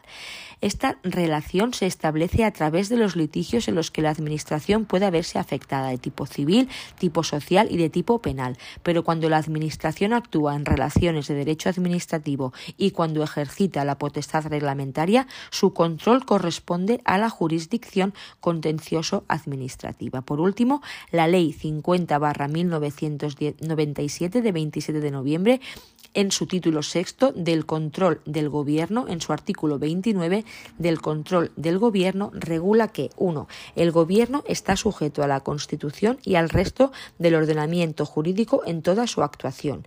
2. Todos los actos y omisiones del gobierno están sometidos al control político de las Cortes Generales. 3. Los actos, la inactividad y las actuaciones materiales que constituyan una vía de hecho del Gobierno y de los órganos y autoridades regulados en la presente ley son impugnables ante la jurisdicción contencioso-administrativa, de conformidad con lo dispuesto en su ley reguladora. Y 4. La actuación del Gobierno es impugnable ante el Tribunal Constitucional en los términos de la ley orgánica reguladora del mismo. Y vamos a ver ahora el punto 2 del tema, la ley del gobierno. Bien, pues en este segundo punto vamos a hablar de la ley del gobierno. Aquí vamos a hacer referencia a la ley 50 1997 de 27 de noviembre del gobierno LG en adelante, publicada en el BOE el 28 de noviembre del 97 y modificada como una vez por ley 30 2003 de 13 de octubre sobre medidas para incorporar la valoración del impacto de género en las disposiciones normativas que elabore el gobierno. Recientemente ha sufrido una modificación sustancial por parte de la Ley 40-2015 de régimen jurídico del sector público, la cual modifica la redacción de los siguientes artículos 4.2, 5, 6.2, 7.2 del 8 al 13, el 20, todo el título 5 de la iniciativa legislativa y la potestad reglamentaria y añade un título 6 del control del gobierno que se incluye en el artículo 26 actual que se renumera como artículo 29. Si bien dichos cambios no entrarán en vigor hasta el 2 de octubre de 2016. En el epígrafe anterior hemos abordado las cuestiones que se regulan en el título 1 de dicha ley. Por eso entendemos que ahora se trata de dar una panorámica general de los asuntos tratados en ella. Para esto comenzamos con la exposición de motivos y luego vemos su estructura y los asuntos más destacados que trata. Exposición de motivos. Desde la aprobación de la Constitución del 78 puede observarse con satisfacción cómo su espíritu, principios y articulado han tenido el correspondiente desarrollo normativo en textos de rango legal, impulsando un periodo de fecunda producción legislativa para incorporar plenamente los principios democráticos al funcionamiento de los poderes e instituciones que conforman el Estado español. En efecto, el conjunto de poderes y órganos constitucionales han sido objeto de leyes que con posterioridad a la Constitución establecen las pautas de su organización competencia y normas de funcionamiento a la luz de la norma vértice de nuestro ordenamiento democrático. Existe, sin embargo, un relevante ámbito de los poderes constitucionales al que todavía no ha llegado el desarrollo legal de la Constitución. Tal es el caso del núcleo esencial de la configuración del poder ejecutivo como es el propio gobierno. En efecto, carece todavía el gobierno como supremo órgano de la dirección de la política interior y exterior del Reino de España de texto legal que contemple su organización, su competencia y funcionamiento en el espíritu, principios y texto constitucional. Tal es el importante paso que se da con la presente ley. La Constitución del 78 establece los principios y criterios básicos que deben presidir el régimen jurídico del Gobierno, siendo su artículo 97 el precepto clave en la determinación de la posición constitucional del mismo. Al propio tiempo, el artículo 98 contiene un mandato dirigido al legislador para que éste proceda al correspondiente desarrollo normativo del citado órgano constitucional, en lo que se refiere a la determinación de sus miembros y estatuto e incompatibilidades de los mismos. Por otra parte, el Gobierno no puede ser privado de sus características propias de origen constitucional, si no es a través de una reforma de Constitución, es decir, una garantía institucional. Ahora bien, la potestad legislativa puede y debe operar automáticamente siempre y cuando no lleguen a infringirse principios o normas constitucionales. Por ello, en lo que se refiere a aspectos orgánicos, procedimentales o funcionales, la presente ley aparece como conveniente y en cuanto se trate de precisar y desarrollar las previsiones concretas de remisión normativa contenida en la Constitución, la ley aparece como necesaria. Avala además la pertinencia del presente texto el hecho de que la organización y el funcionamiento del Gobierno se encuentra en textos legales dispersos, algunos de ellos preconstitucionales y, por tanto, no del todo coherentes con el contenido de nuestra Carta Magna. Tres principios configuran el funcionamiento del Gobierno, que son el principio de la dirección presidencial, que otorga al presidente del Gobierno la competencia para determinar las directrices políticas que deberá seguir el Gobierno y cada uno de los departamentos, la colegialidad y, consecuentemente, la responsabilidad solidaria de sus miembros y, por último, el principio departamental que otorga al titular de cada departamento una amplia autonomía y responsabilidad en el ámbito de su respectiva gestión. Desde estos planteamientos, en el título primero se regula la, posición constitucional del Gobierno, así como su composición, con la distinción entre órganos individuales y colegiados. Al propio tiempo se destacan las funciones que con especial relevancia corresponden al presidente y al Consejo de Ministros. Asimismo, se regula la creación, composición y funciones de las comisiones delegadas del Gobierno, órganos con una aquilatada tradición en nuestro derecho. En efecto, el artículo 98.1 de nuestra Carta Magna establece una composición fija aún con elementos disponibles del Gobierno, remitiéndose a la ley para determinar el resto de sus componentes. En este sentido, se opta ahora por un desarrollo estricto del precepto constitucional, considerando como miembros del Gobierno al presidente, a los vicepresidentes cuando existan y a los ministros. En cuanto a la posición relativa de los miembros del Gobierno, se destaca la importancia del presidente, con fundamento en el principio de dirección presidencial, dado que del mismo depende en definitiva la existencia misma del gobierno. El derecho comparado es prácticamente unánime en consagrar la existencia de un evidente desequilibrio institucionalizado entre la posición del presidente de supremacía y la de los demás miembros del gobierno. Nuestra Constitución y por tanto también la ley se adscriben decididamente a dicha tesis se mantiene, como no podía ser de otra manera, el carácter disponible de los vicepresidentes, cuya existencia real en cada formación concreta del Gobierno dependerá de la decisión del presidente. No se ha estimado conveniente, por otra parte, aumentar cualitativamente el número de categorías de quienes pueden ser miembros del Gobierno, aun cuando, sea esa cuando esa posibilidad se encuentra permitida por el inciso final del artículo 98.1. En este sentido, si bien se contempla expresamente la figura de los ministros sin cartera, no cabe duda de que su consideración es precisamente la de ministros, y desde esa posición desempeñan una función política, encargándose de tareas que no corresponden en principio ni en exclusiva a uno de los departamentos existentes. No son, en consecuencia, esos otros posibles miembros del Gobierno a que se refiere el artículo 98.1 de la Constitución. Por lo que respecta a los secretarios de Estado, se opta por potenciar su estatus y su ámbito funcional, sin llegar a incluirlos en el Gobierno. Serán órganos de colaboración muy cualificados del Gobierno, pero no miembros, si bien su importancia destaca sobre el resto de órganos de colaboración y apoyo en virtud de su fundamental misión al frente de importantes parcelas de actividad política y administrativa, lo que les convierte, junto a los ministros, en un engarce fundamental entre el Gobierno y la Administración. El texto regula asimismo la Comisión General de Secretarios de Estado y Subsecretarios, con funciones preparatorias del Consejo de Ministros, el Secretariado del Gobierno y los gabinetes. El título segundo se dedica a regular el estatuto de los miembros del Gobierno, cumpliendo el mandato contenido en el artículo 98.4 de la Constitución, y en especial los requisitos de acceso al cargo, su nombramiento y cese, el sistema de suplencias y el régimen de incompatibilidades. Igualmente se contienen las normas sobre nombramiento, cese, suplencia e incompatibilidades de los secretarios de Estado y el régimen de nombramiento y cese de los directores de gabinete. El título tercero pormenoriza dentro de los lógicos límites que impone el rango de la norma las reglas de funcionamiento del Gobierno, con especial atención al Consejo de Ministros y a los demás órganos del Gobierno y de colaboración y apoyo al mismo. También también se incluye una referencia especial a la delegación de competencias, fijando con claridad sus límites, así como las materias que resultan indelegables.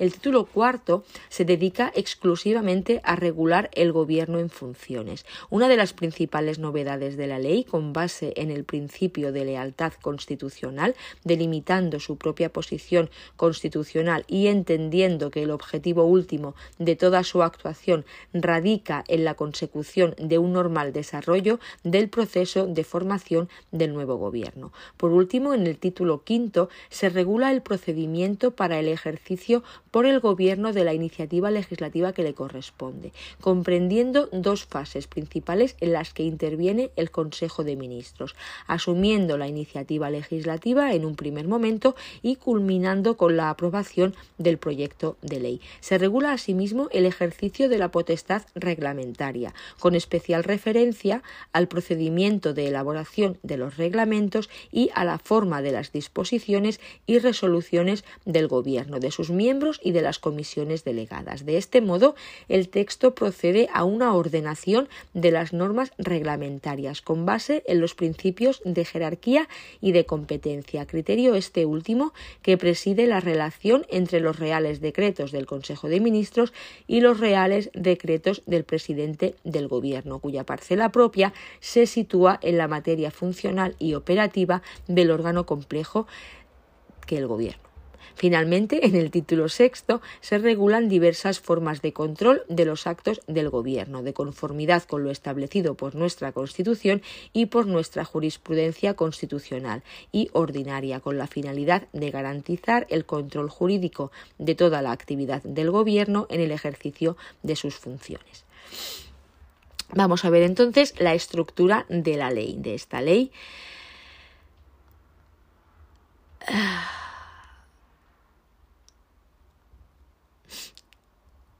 30 barra 2003 de 13 de octubre, que era la modificación de la 50 barra 1997 de 27 de noviembre. Bueno, vamos a ver la estructura de la ley. La ley contiene la organización, competencias y funcionamiento del poder ejecutivo del Estado español, adaptando su regulación al espíritu y a los principios del texto constitucional actualmente vigente. Consta de 29 artículos, dos disposiciones adicionales y una derogatoria única, organizadas siguiendo la presente estructura. Exposición de motivos que acabamos de ver. Título primero del Gobierno, composición, organización y órganos de colaboración y apoyo. Capítulo 1 del Gobierno, su composición, organización y funciones. Capítulo 2 de los órganos de colaboración y apoyo del Gobierno. Título segundo del Estatuto de los miembros del Gobierno, de los secretarios de Estado y de los directores de los gabinetes. Capítulo primero de los miembros del Gobierno. Capítulo segundo de los secretarios de Estado capítulo tercero de los directores de los gabinetes del presidente, vicepresidentes, ministros y secretarios de Estado.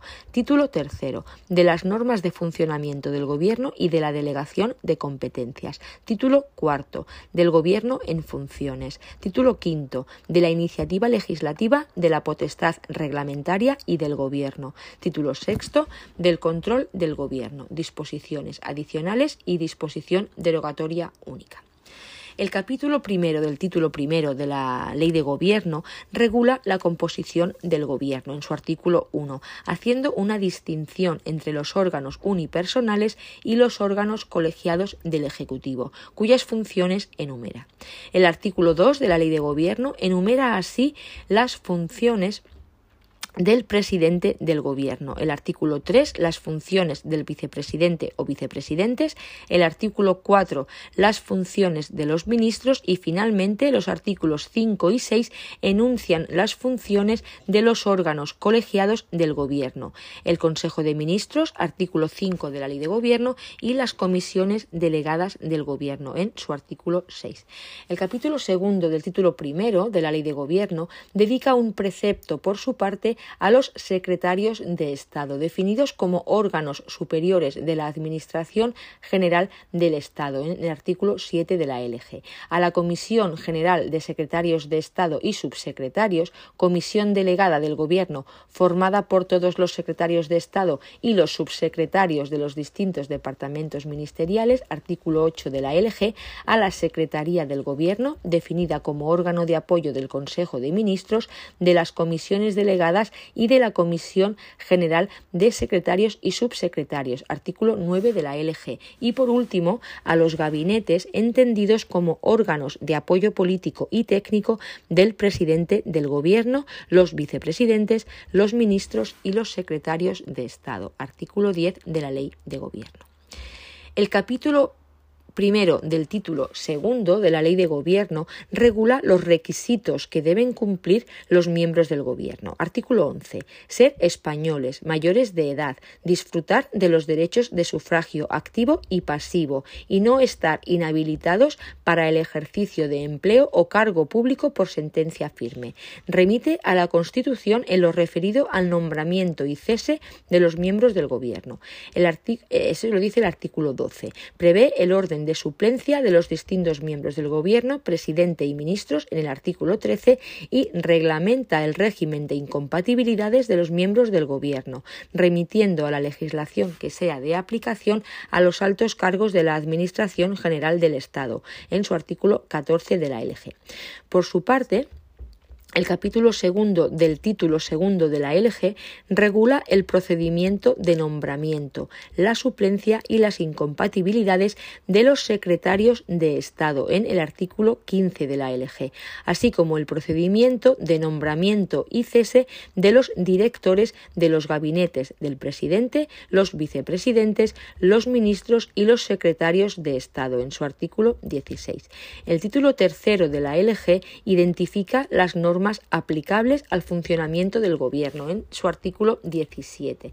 El funcionamiento del Consejo de Ministros, artículo 18 de la LG, el contenido de las actas de las reuniones de las comisiones delegadas del Gobierno y de la Comisión General de Secretarios de Estado y Subsecretarios, que será idéntico al de las actas del Consejo de Ministros, artículo 19 de la LG, circunstancias relativas al tiempo, lugar de celebración, relación de asistencia existentes, acuerdos adoptados e informes presentados. Y finalmente, la regulación de la delegación de competencias por parte de los órganos del Gobierno, así como las materias sobre las que no cabe delegación alguna. Artículo 20 de la LG.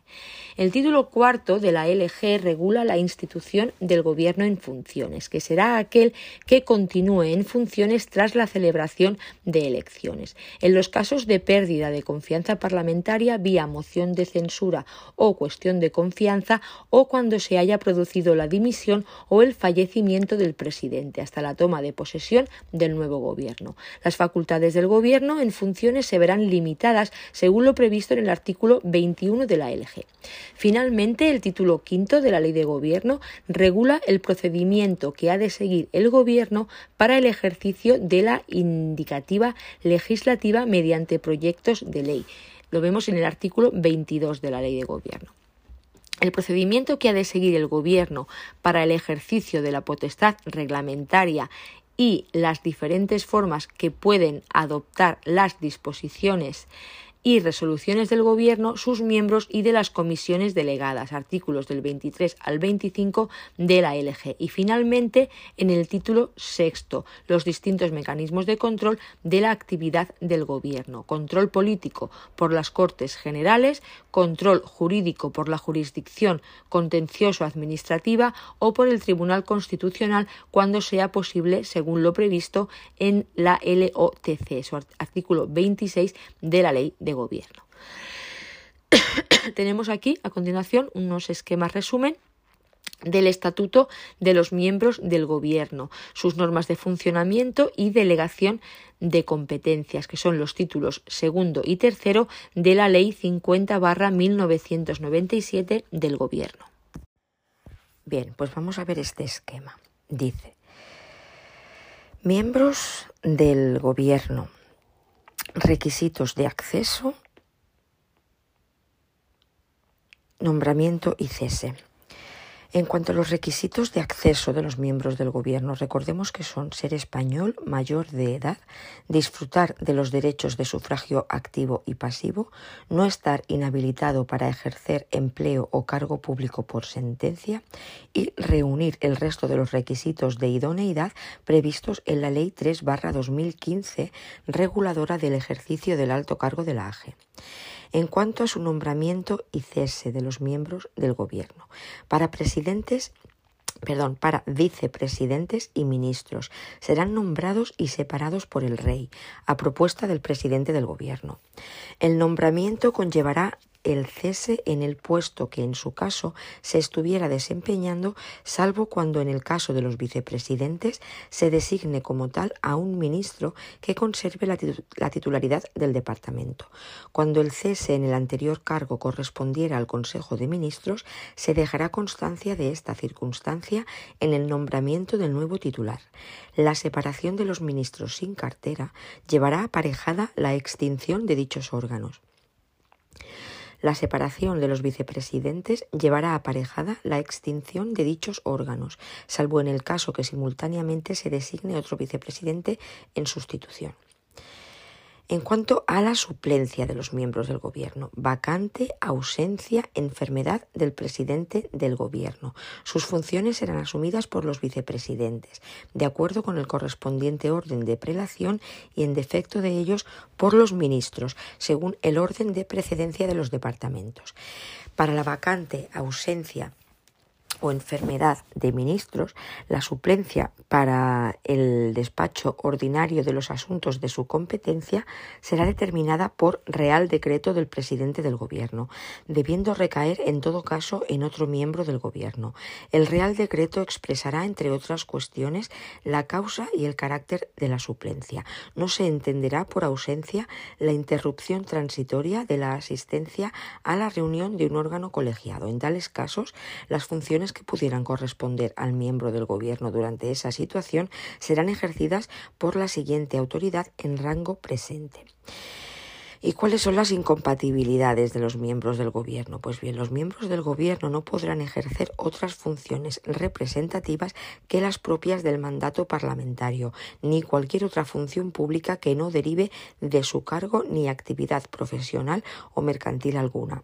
A los miembros del Gobierno les será de aplicación el régimen de incompatibilidades de los altos cargos de la AGE para los secretarios de Estado, su nombramiento y cese. Los secretarios de Estado son nombrados y separados por Real Decreto del Consejo de Ministros, aprobado a propuesta del presidente del Gobierno o del miembro del Gobierno a cuyo departamento pertenezcan. Suplencia. Secretarios de Estado del mismo departamento. Su suplencia se determinará según el orden de precedencia que se derive del Real Decreto de Estructura Orgánica del Ministerio. Secretarios de Estado dependientes directamente de la presidencia del Gobierno serán suplidos por quien designe el presidente. Incompatibilidades de los secretarios de Estado. Se les aplica el régimen de incompatibilidades previsto para los altos cargos de la AGE. Directores de gabinete, nombramiento y cese. Directores de los gabinetes del presidente, de los vicepresidentes y de los ministros, nombrados y separados por Real Decreto aprobado en Consejo de Ministros. Directores de gabinete de los secretarios de Estado, nombrados por orden ministerial previo conocimiento del Consejo de Ministros. Los directores de los gabinetes cesarán automáticamente cuando cese el titular del cargo del que dependen. En el supuesto del Gobierno en funciones, continuarán hasta la formación del nuevo Gobierno. Situación. Los funcionarios que se incorporen a los gabinetes pasarán a situación de servicios especiales, salvo que opten por permanecer en servicio activo en su administración de origen. El personal no funcionario que se incorpore a estos gabinetes tendrá derecho a la reserva de puesto y antigüedad, conforme a lo dispuesto en su, en su legislación específica. Normas de funcionamiento. Normativa aplicable. El Gobierno se rige en su organización y funcionamiento por la Ley 50-1997 del Gobierno, por los reales decretos del presidente del Gobierno sobre la composición y organización del Gobierno, así como de sus órganos de colaboración y apoyo, las disposiciones organizativas internas de funcionamiento y actuación emanadas del presidente del Gobierno o del Consejo de Ministros. ¿Quién convoca reuniones del Consejo de Ministros? El presidente del Gobierno. ¿Quién preside las reuniones del Consejo de Ministros? El presidente del Gobierno. ¿Quién fija el orden del día de las reuniones del Consejo de Ministros? El presidente del Gobierno. ¿Quién actúa como secretario? El ministro o la presidencia. Las reuniones del Consejo de Ministros podrán tener carácter decisorio o deliberante. En cuanto al acta de las sesiones, de las sesiones del Consejo de Ministros se levantará acta en la que figurarán exclusivamente las circunstancias relativas al tiempo y lugar de su celebración, la relación de asistentes y los acuerdos adoptados y los informes presentados. Las comisiones delegadas del Gobierno y la Comisión General de Secretarios de Estado y Subsecretarios redactarán también un acta de las sesiones en los mismos términos que el acta de la sesiones del Consejo de Ministros. En cuanto a la delegación de competencias, pueden delegar el ejercicio de competencias propias el presidente del Gobierno al vicepresidente o vicepresidentes y a los ministros. Los ministros, a su vez, pueden delegar en los secretarios de Estado y subsecretarios dependientes de ellos, en los delegados del Gobierno en las comunidades autónomas y en los demás órganos directivos del Ministerio. Las funciones administrativas del Consejo de Ministros pueden delegarse a las comisiones delegadas del Gobierno a propuesta del presidente del Gobierno no son delegables en ningún caso las atribuidas directamente por la Constitución, las relativas al nombramiento y separación de los altos cargos atribuidas al Consejo de Ministros, las atribuidas a los órganos colegiados del Gobierno, con la excepción de la delegación de funciones del Consejo de Ministros en las comisiones delegadas del Gobierno a propuesta del presidente y las atribuidas por una ley que prohíba expresamente la delegación. En cuanto a la abocación de competencias, el Consejo de Ministros podrá abocar para sí, a propuesta del presidente del Gobierno, el conocimiento de un asunto cuya decisión corresponda a las comisiones delegadas del Gobierno. La abocación se realizará mediante acuerdo motivado al efecto, del que se hará mención expresa en la decisión que se adopte en el ejercicio de la abocación. Contra el acuerdo de abocación no cabrá recurso, aunque podrá impugnarse en el que en su caso se interponga contra la decisión adoptada. Forma de las decisiones del Gobierno, artículo 24.1. Supongo que será de la ley del Gobierno. Reales decretos legislativos, decisiones que aprueban las normas. Artículo 82 de la Constitución son decretos legislativos. Reales decretos leyes, decisiones que aprueban las normas. Artículo 86 de la Constitución, decretos ley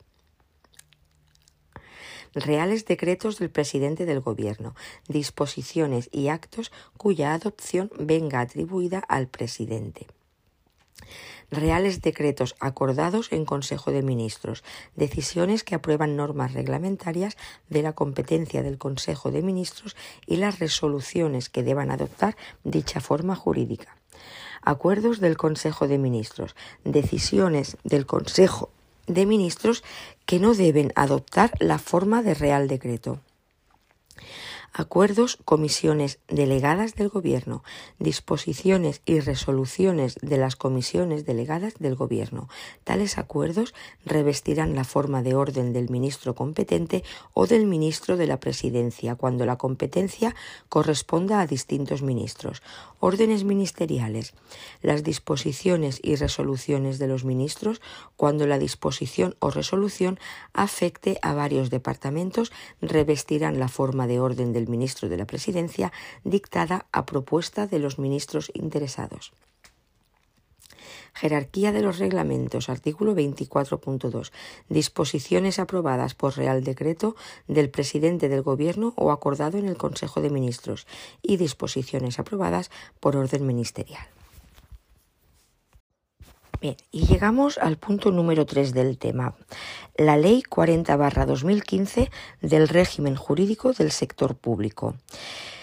Introducción y objeto de la ley. El 26 de octubre de 2012, el Consejo de Ministros acordó la creación de la Comisión para la Reforma de las Administraciones Públicas.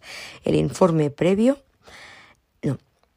el informe previó la elaboración de dos leyes.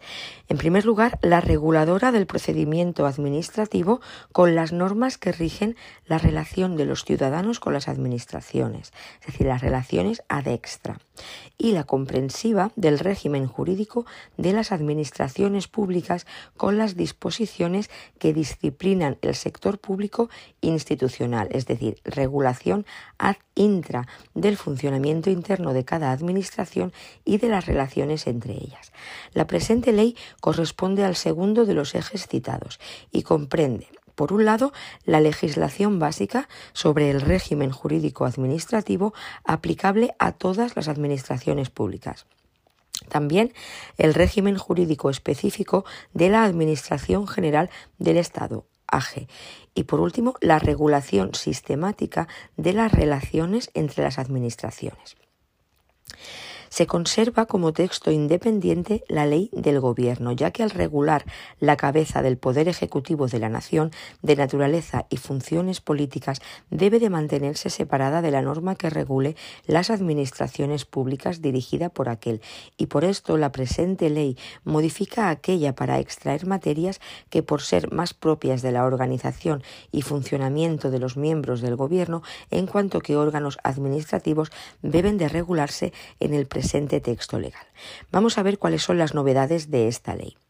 Incrementar la transparencia y establecer un funcionamiento más ágil de las administraciones públicas. Mayor transparencia en los procedimientos de elaboración de las normas. Simplificar el sector público institucional y que haya una mejor cooperación y coordinación entre las distintas administraciones públicas. ¿Y cuándo entra en vigor esta ley 40-2015? Pues bien, según la disposición final derogativa única, No, según la disposición final decimoctava, el régimen de la entrada en vigor de la ley será el siguiente. 1. La ley entró en vigor el 2 de octubre de 2016, es decir, al año de su publicación en el BOE, a excepción del punto 4 de la disposición final quinta de modificación de la ley concursal. De los puntos 1 a 11 de la disposición final novena de modificación del texto refundido de la ley de contratos del sector público y la disposición final décimo segunda de restitución y compensación o compensación a los partidos públicos. Disposición final decimosegunda de restitución o compensación a los partidos políticos de bienes y derechos incautados que entraron en vigor a los 20 días de su publicación en el BOE.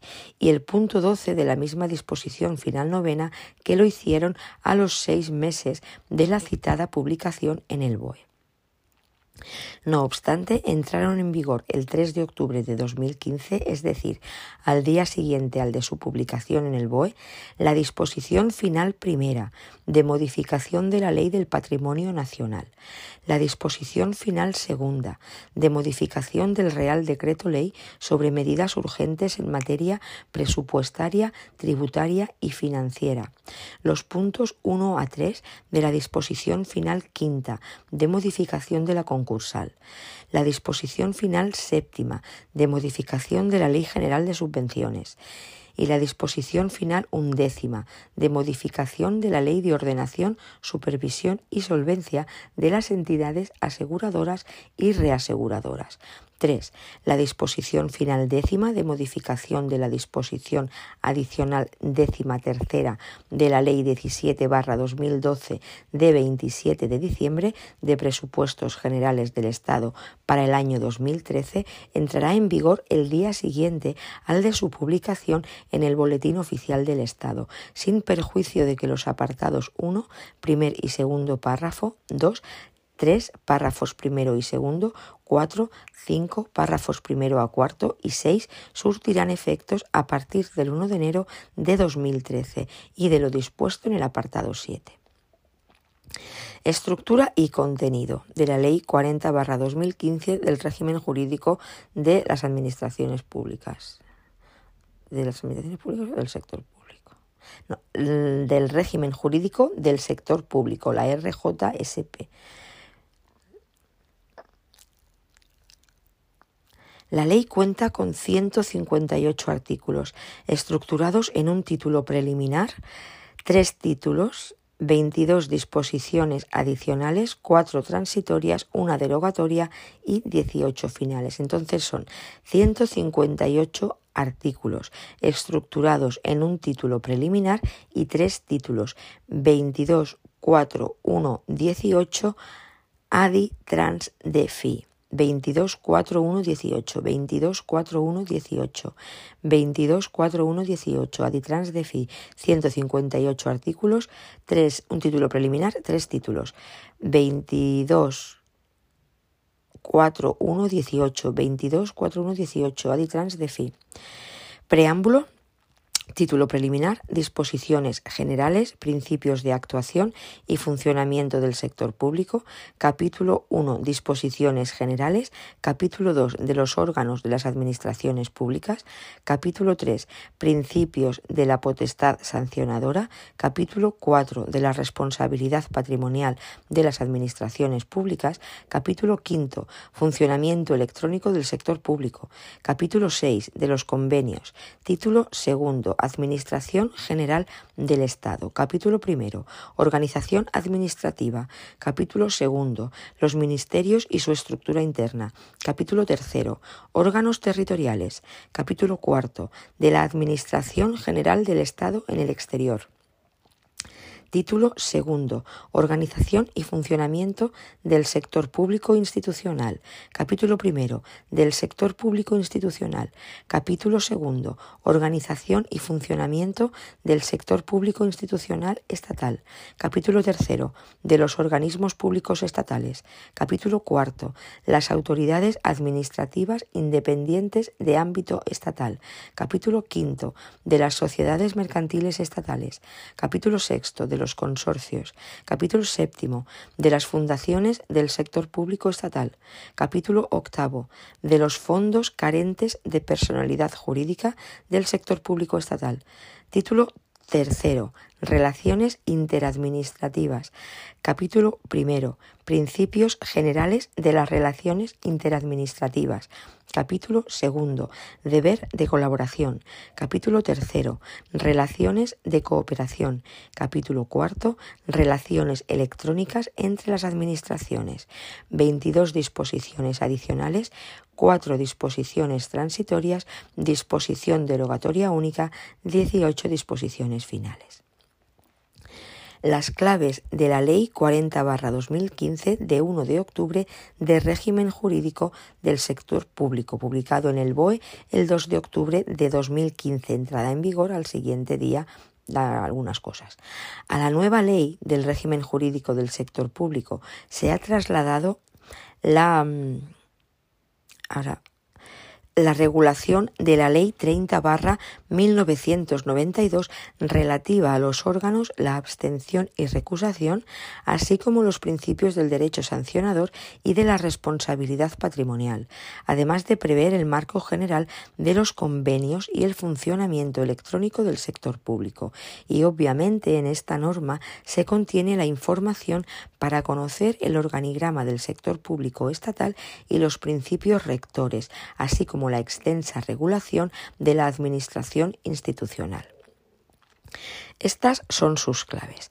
Los principios generales ahora están en las disposiciones generales de la ley del régimen jurídico del sector público, los tradicionales y alguno más.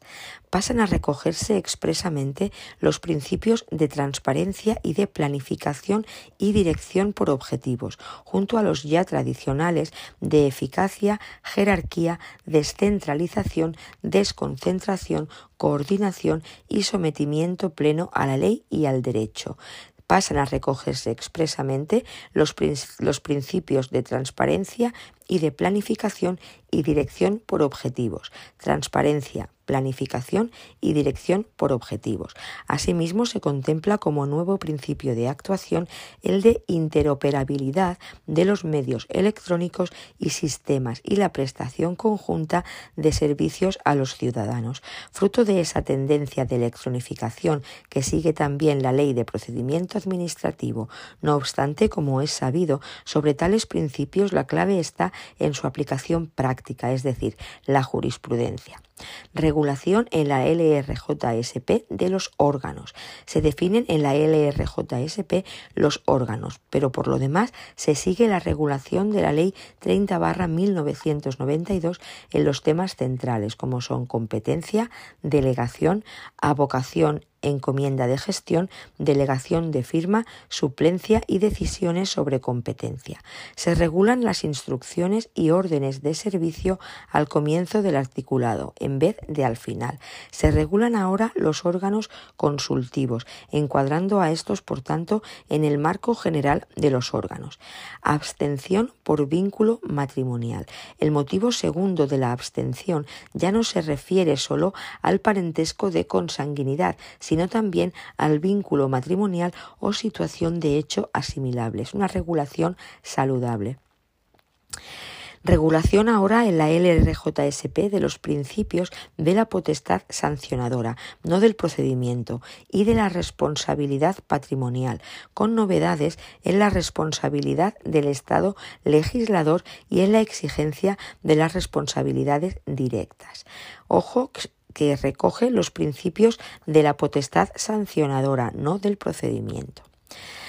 A la ley de procedimiento se llevan los aspectos procedimentales y los materiales a la LRJSP. Los principios de la potestad sancionadora se prevén ahora en este contexto preliminar, a partir del artículo 25. Son obviamente los principios conocidos en la práctica, legalidad y retroactividad tipicidad, responsabilidad, proporcionalidad, prescripción y siguiendo, como podemos apreciar, los artículos 127 y siguientes de la Ley 30 92. A continuación, los artículos 32 y siguientes regulan la responsabilidad patrimonial de las administraciones públicas, siguiendo los artículos 139 a 141 de la Ley 30 92 en la responsabilidad patrimonial del Estado legislador por las lesiones que sufran los particulares en sus bienes y derechos derivadas de leyes declaradas inconstitucionales o contrarias al derecho de la Unión Europea, se, concretan las condiciones que deben darse para que se pueda proceder en su caso a la indemnización que corresponda.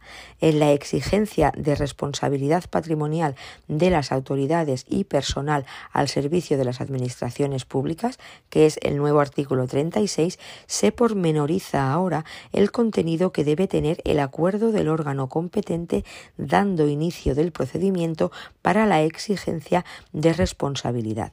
Sabemos que esta materia es complicada en la práctica, es decir, la de repercutir a la autoridad y personal los posibles eh, indemnizaciones por daños causados por dolo o culpa. Se aporta un marco legal regulador de los convenios y del funcionamiento electrónico del sector público. Los convenios consiguen, a partir del artículo 47 de la LRJSP, un marco general de referencia.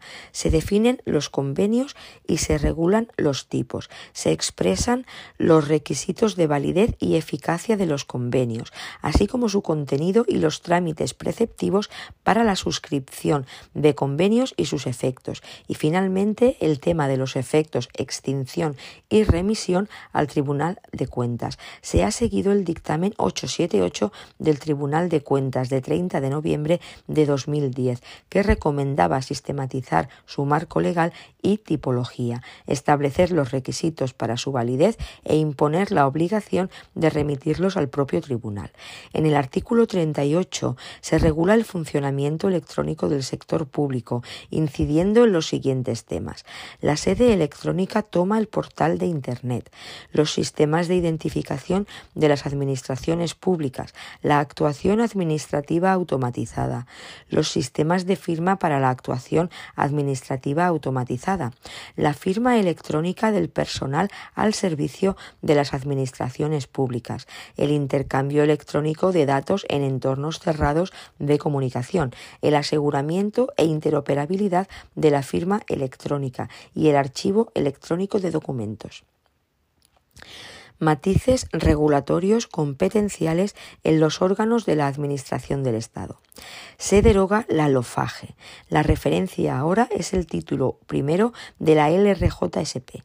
Esta ley reordena parcialmente las competencias entre los órganos superiores, ministros y secretarios de Estado, y directivos, subsecretarios, secretarios generales, secretarios generales técnicos y directores generales de los ministerios, atribuyendo a ciertos órganos como propias algunas funciones que hasta ahora habitualmente se delegaban en ellos. Los subsecretarios pasan a tener la competencia de adoptar e impulsar las medidas tendentes a la gestión centralizada de recursos y medios materiales en el ámbito de su departamento. La subsecretaría del Ministerio de la Presidencia, en coordinación con la Secretaría General de la Presidencia del Gobierno, ejercen las competencias propias de los servicios comunes de los departamentos en relación con el área de la presidencia del Gobierno. El Ministerio de Hacienda y Administraciones Públicas u otro organismo público o bien la subsecretaría de cada departamento coordinarán la organización y gestión de los servicios comunes de los ministerios y entidades dependientes. Los delegados del Gobierno se definen por su papel político e institucional como órganos directivos, correspondiendo su nombramiento a criterios de competencia profesional y experiencia sus competencias son Competencias de dirección y coordinación, de información de acción del Gobierno a los ciudadanos, de coordinación y colaboración con otras administraciones públicas, competencias relativas al control de legalidad y competencias relacionadas con el desarrollo de las políticas públicas. Respecto de los subdelegados del Gobierno, se le atribuye la competencia de coordinar la utilización de los medios materiales y, en particular, de los edificios administrativos en el ámbito de su provincia por lo que se refiere a la Administración General del Estado en el exterior, se efectúa una remisión a la Ley 2-2014 de 25 de marzo en la acción y del servicio exterior del Estado y a su normativa de desarrollo, declarándose la aplicación supletoria de la presente ley. ¿Cómo queda la administración institucional? Seguramente el mayor esfuerzo regulativo se ha hecho en torno a este tema. En la clave, lo útil parece ser informar de la tipología de tal administración institucional en virtud de la LRJSP. En cuanto a la tipología propia del sector institucional del Estado, la ley contempla las siguientes categorías de entidades organismos públicos, que comprenden los organismos autónomos y las entidades públicas empresariales, las autoridades administrativas independientes, las sociedades mercantiles estatales, las fundaciones del sector público estatal, los consorcios y los fondos sin personalidad jurídica. Atención aquí de que los organismos públicos son organismos autónomos y entidades públicas empresariales. Por un lado, después tenemos las autoridades administrativas independientes, las sociedades mercantiles estatales, las fundaciones del sector público estatal, los consorcios y los fondos sin personalidad jurídica. En los capítulos correspondientes a cada tipo se define su régimen jurídico, económico, financiero, presupuestario, de contratación y de personal. Se definen los organismos públicos en sentido conocido, igual que los organismos autónomos. Las autoridades administrativas independientes se definen por tener atribuidas funciones de regulación o supervisión de carácter externo sobre un determinado sector o actividad económica. Se mantiene el concepto de sociedades mercantiles estatales actualmente vigente en la Ley 33-2003 de 3 de noviembre, pudiendo exigirse de oficio la responsabilidad del administrador por los daños y perjuicios causados cuando hubiera concurrido dolo, culpa o negligencia graves. Y se regulan los fondos carentes de personalidad jurídica del sector público estatal cuya figura frecuente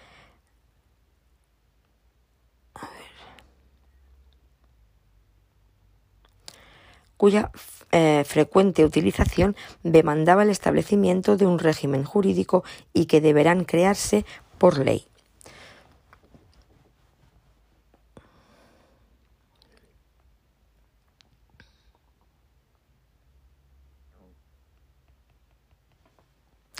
Vamos a hacer un pequeño receso aquí.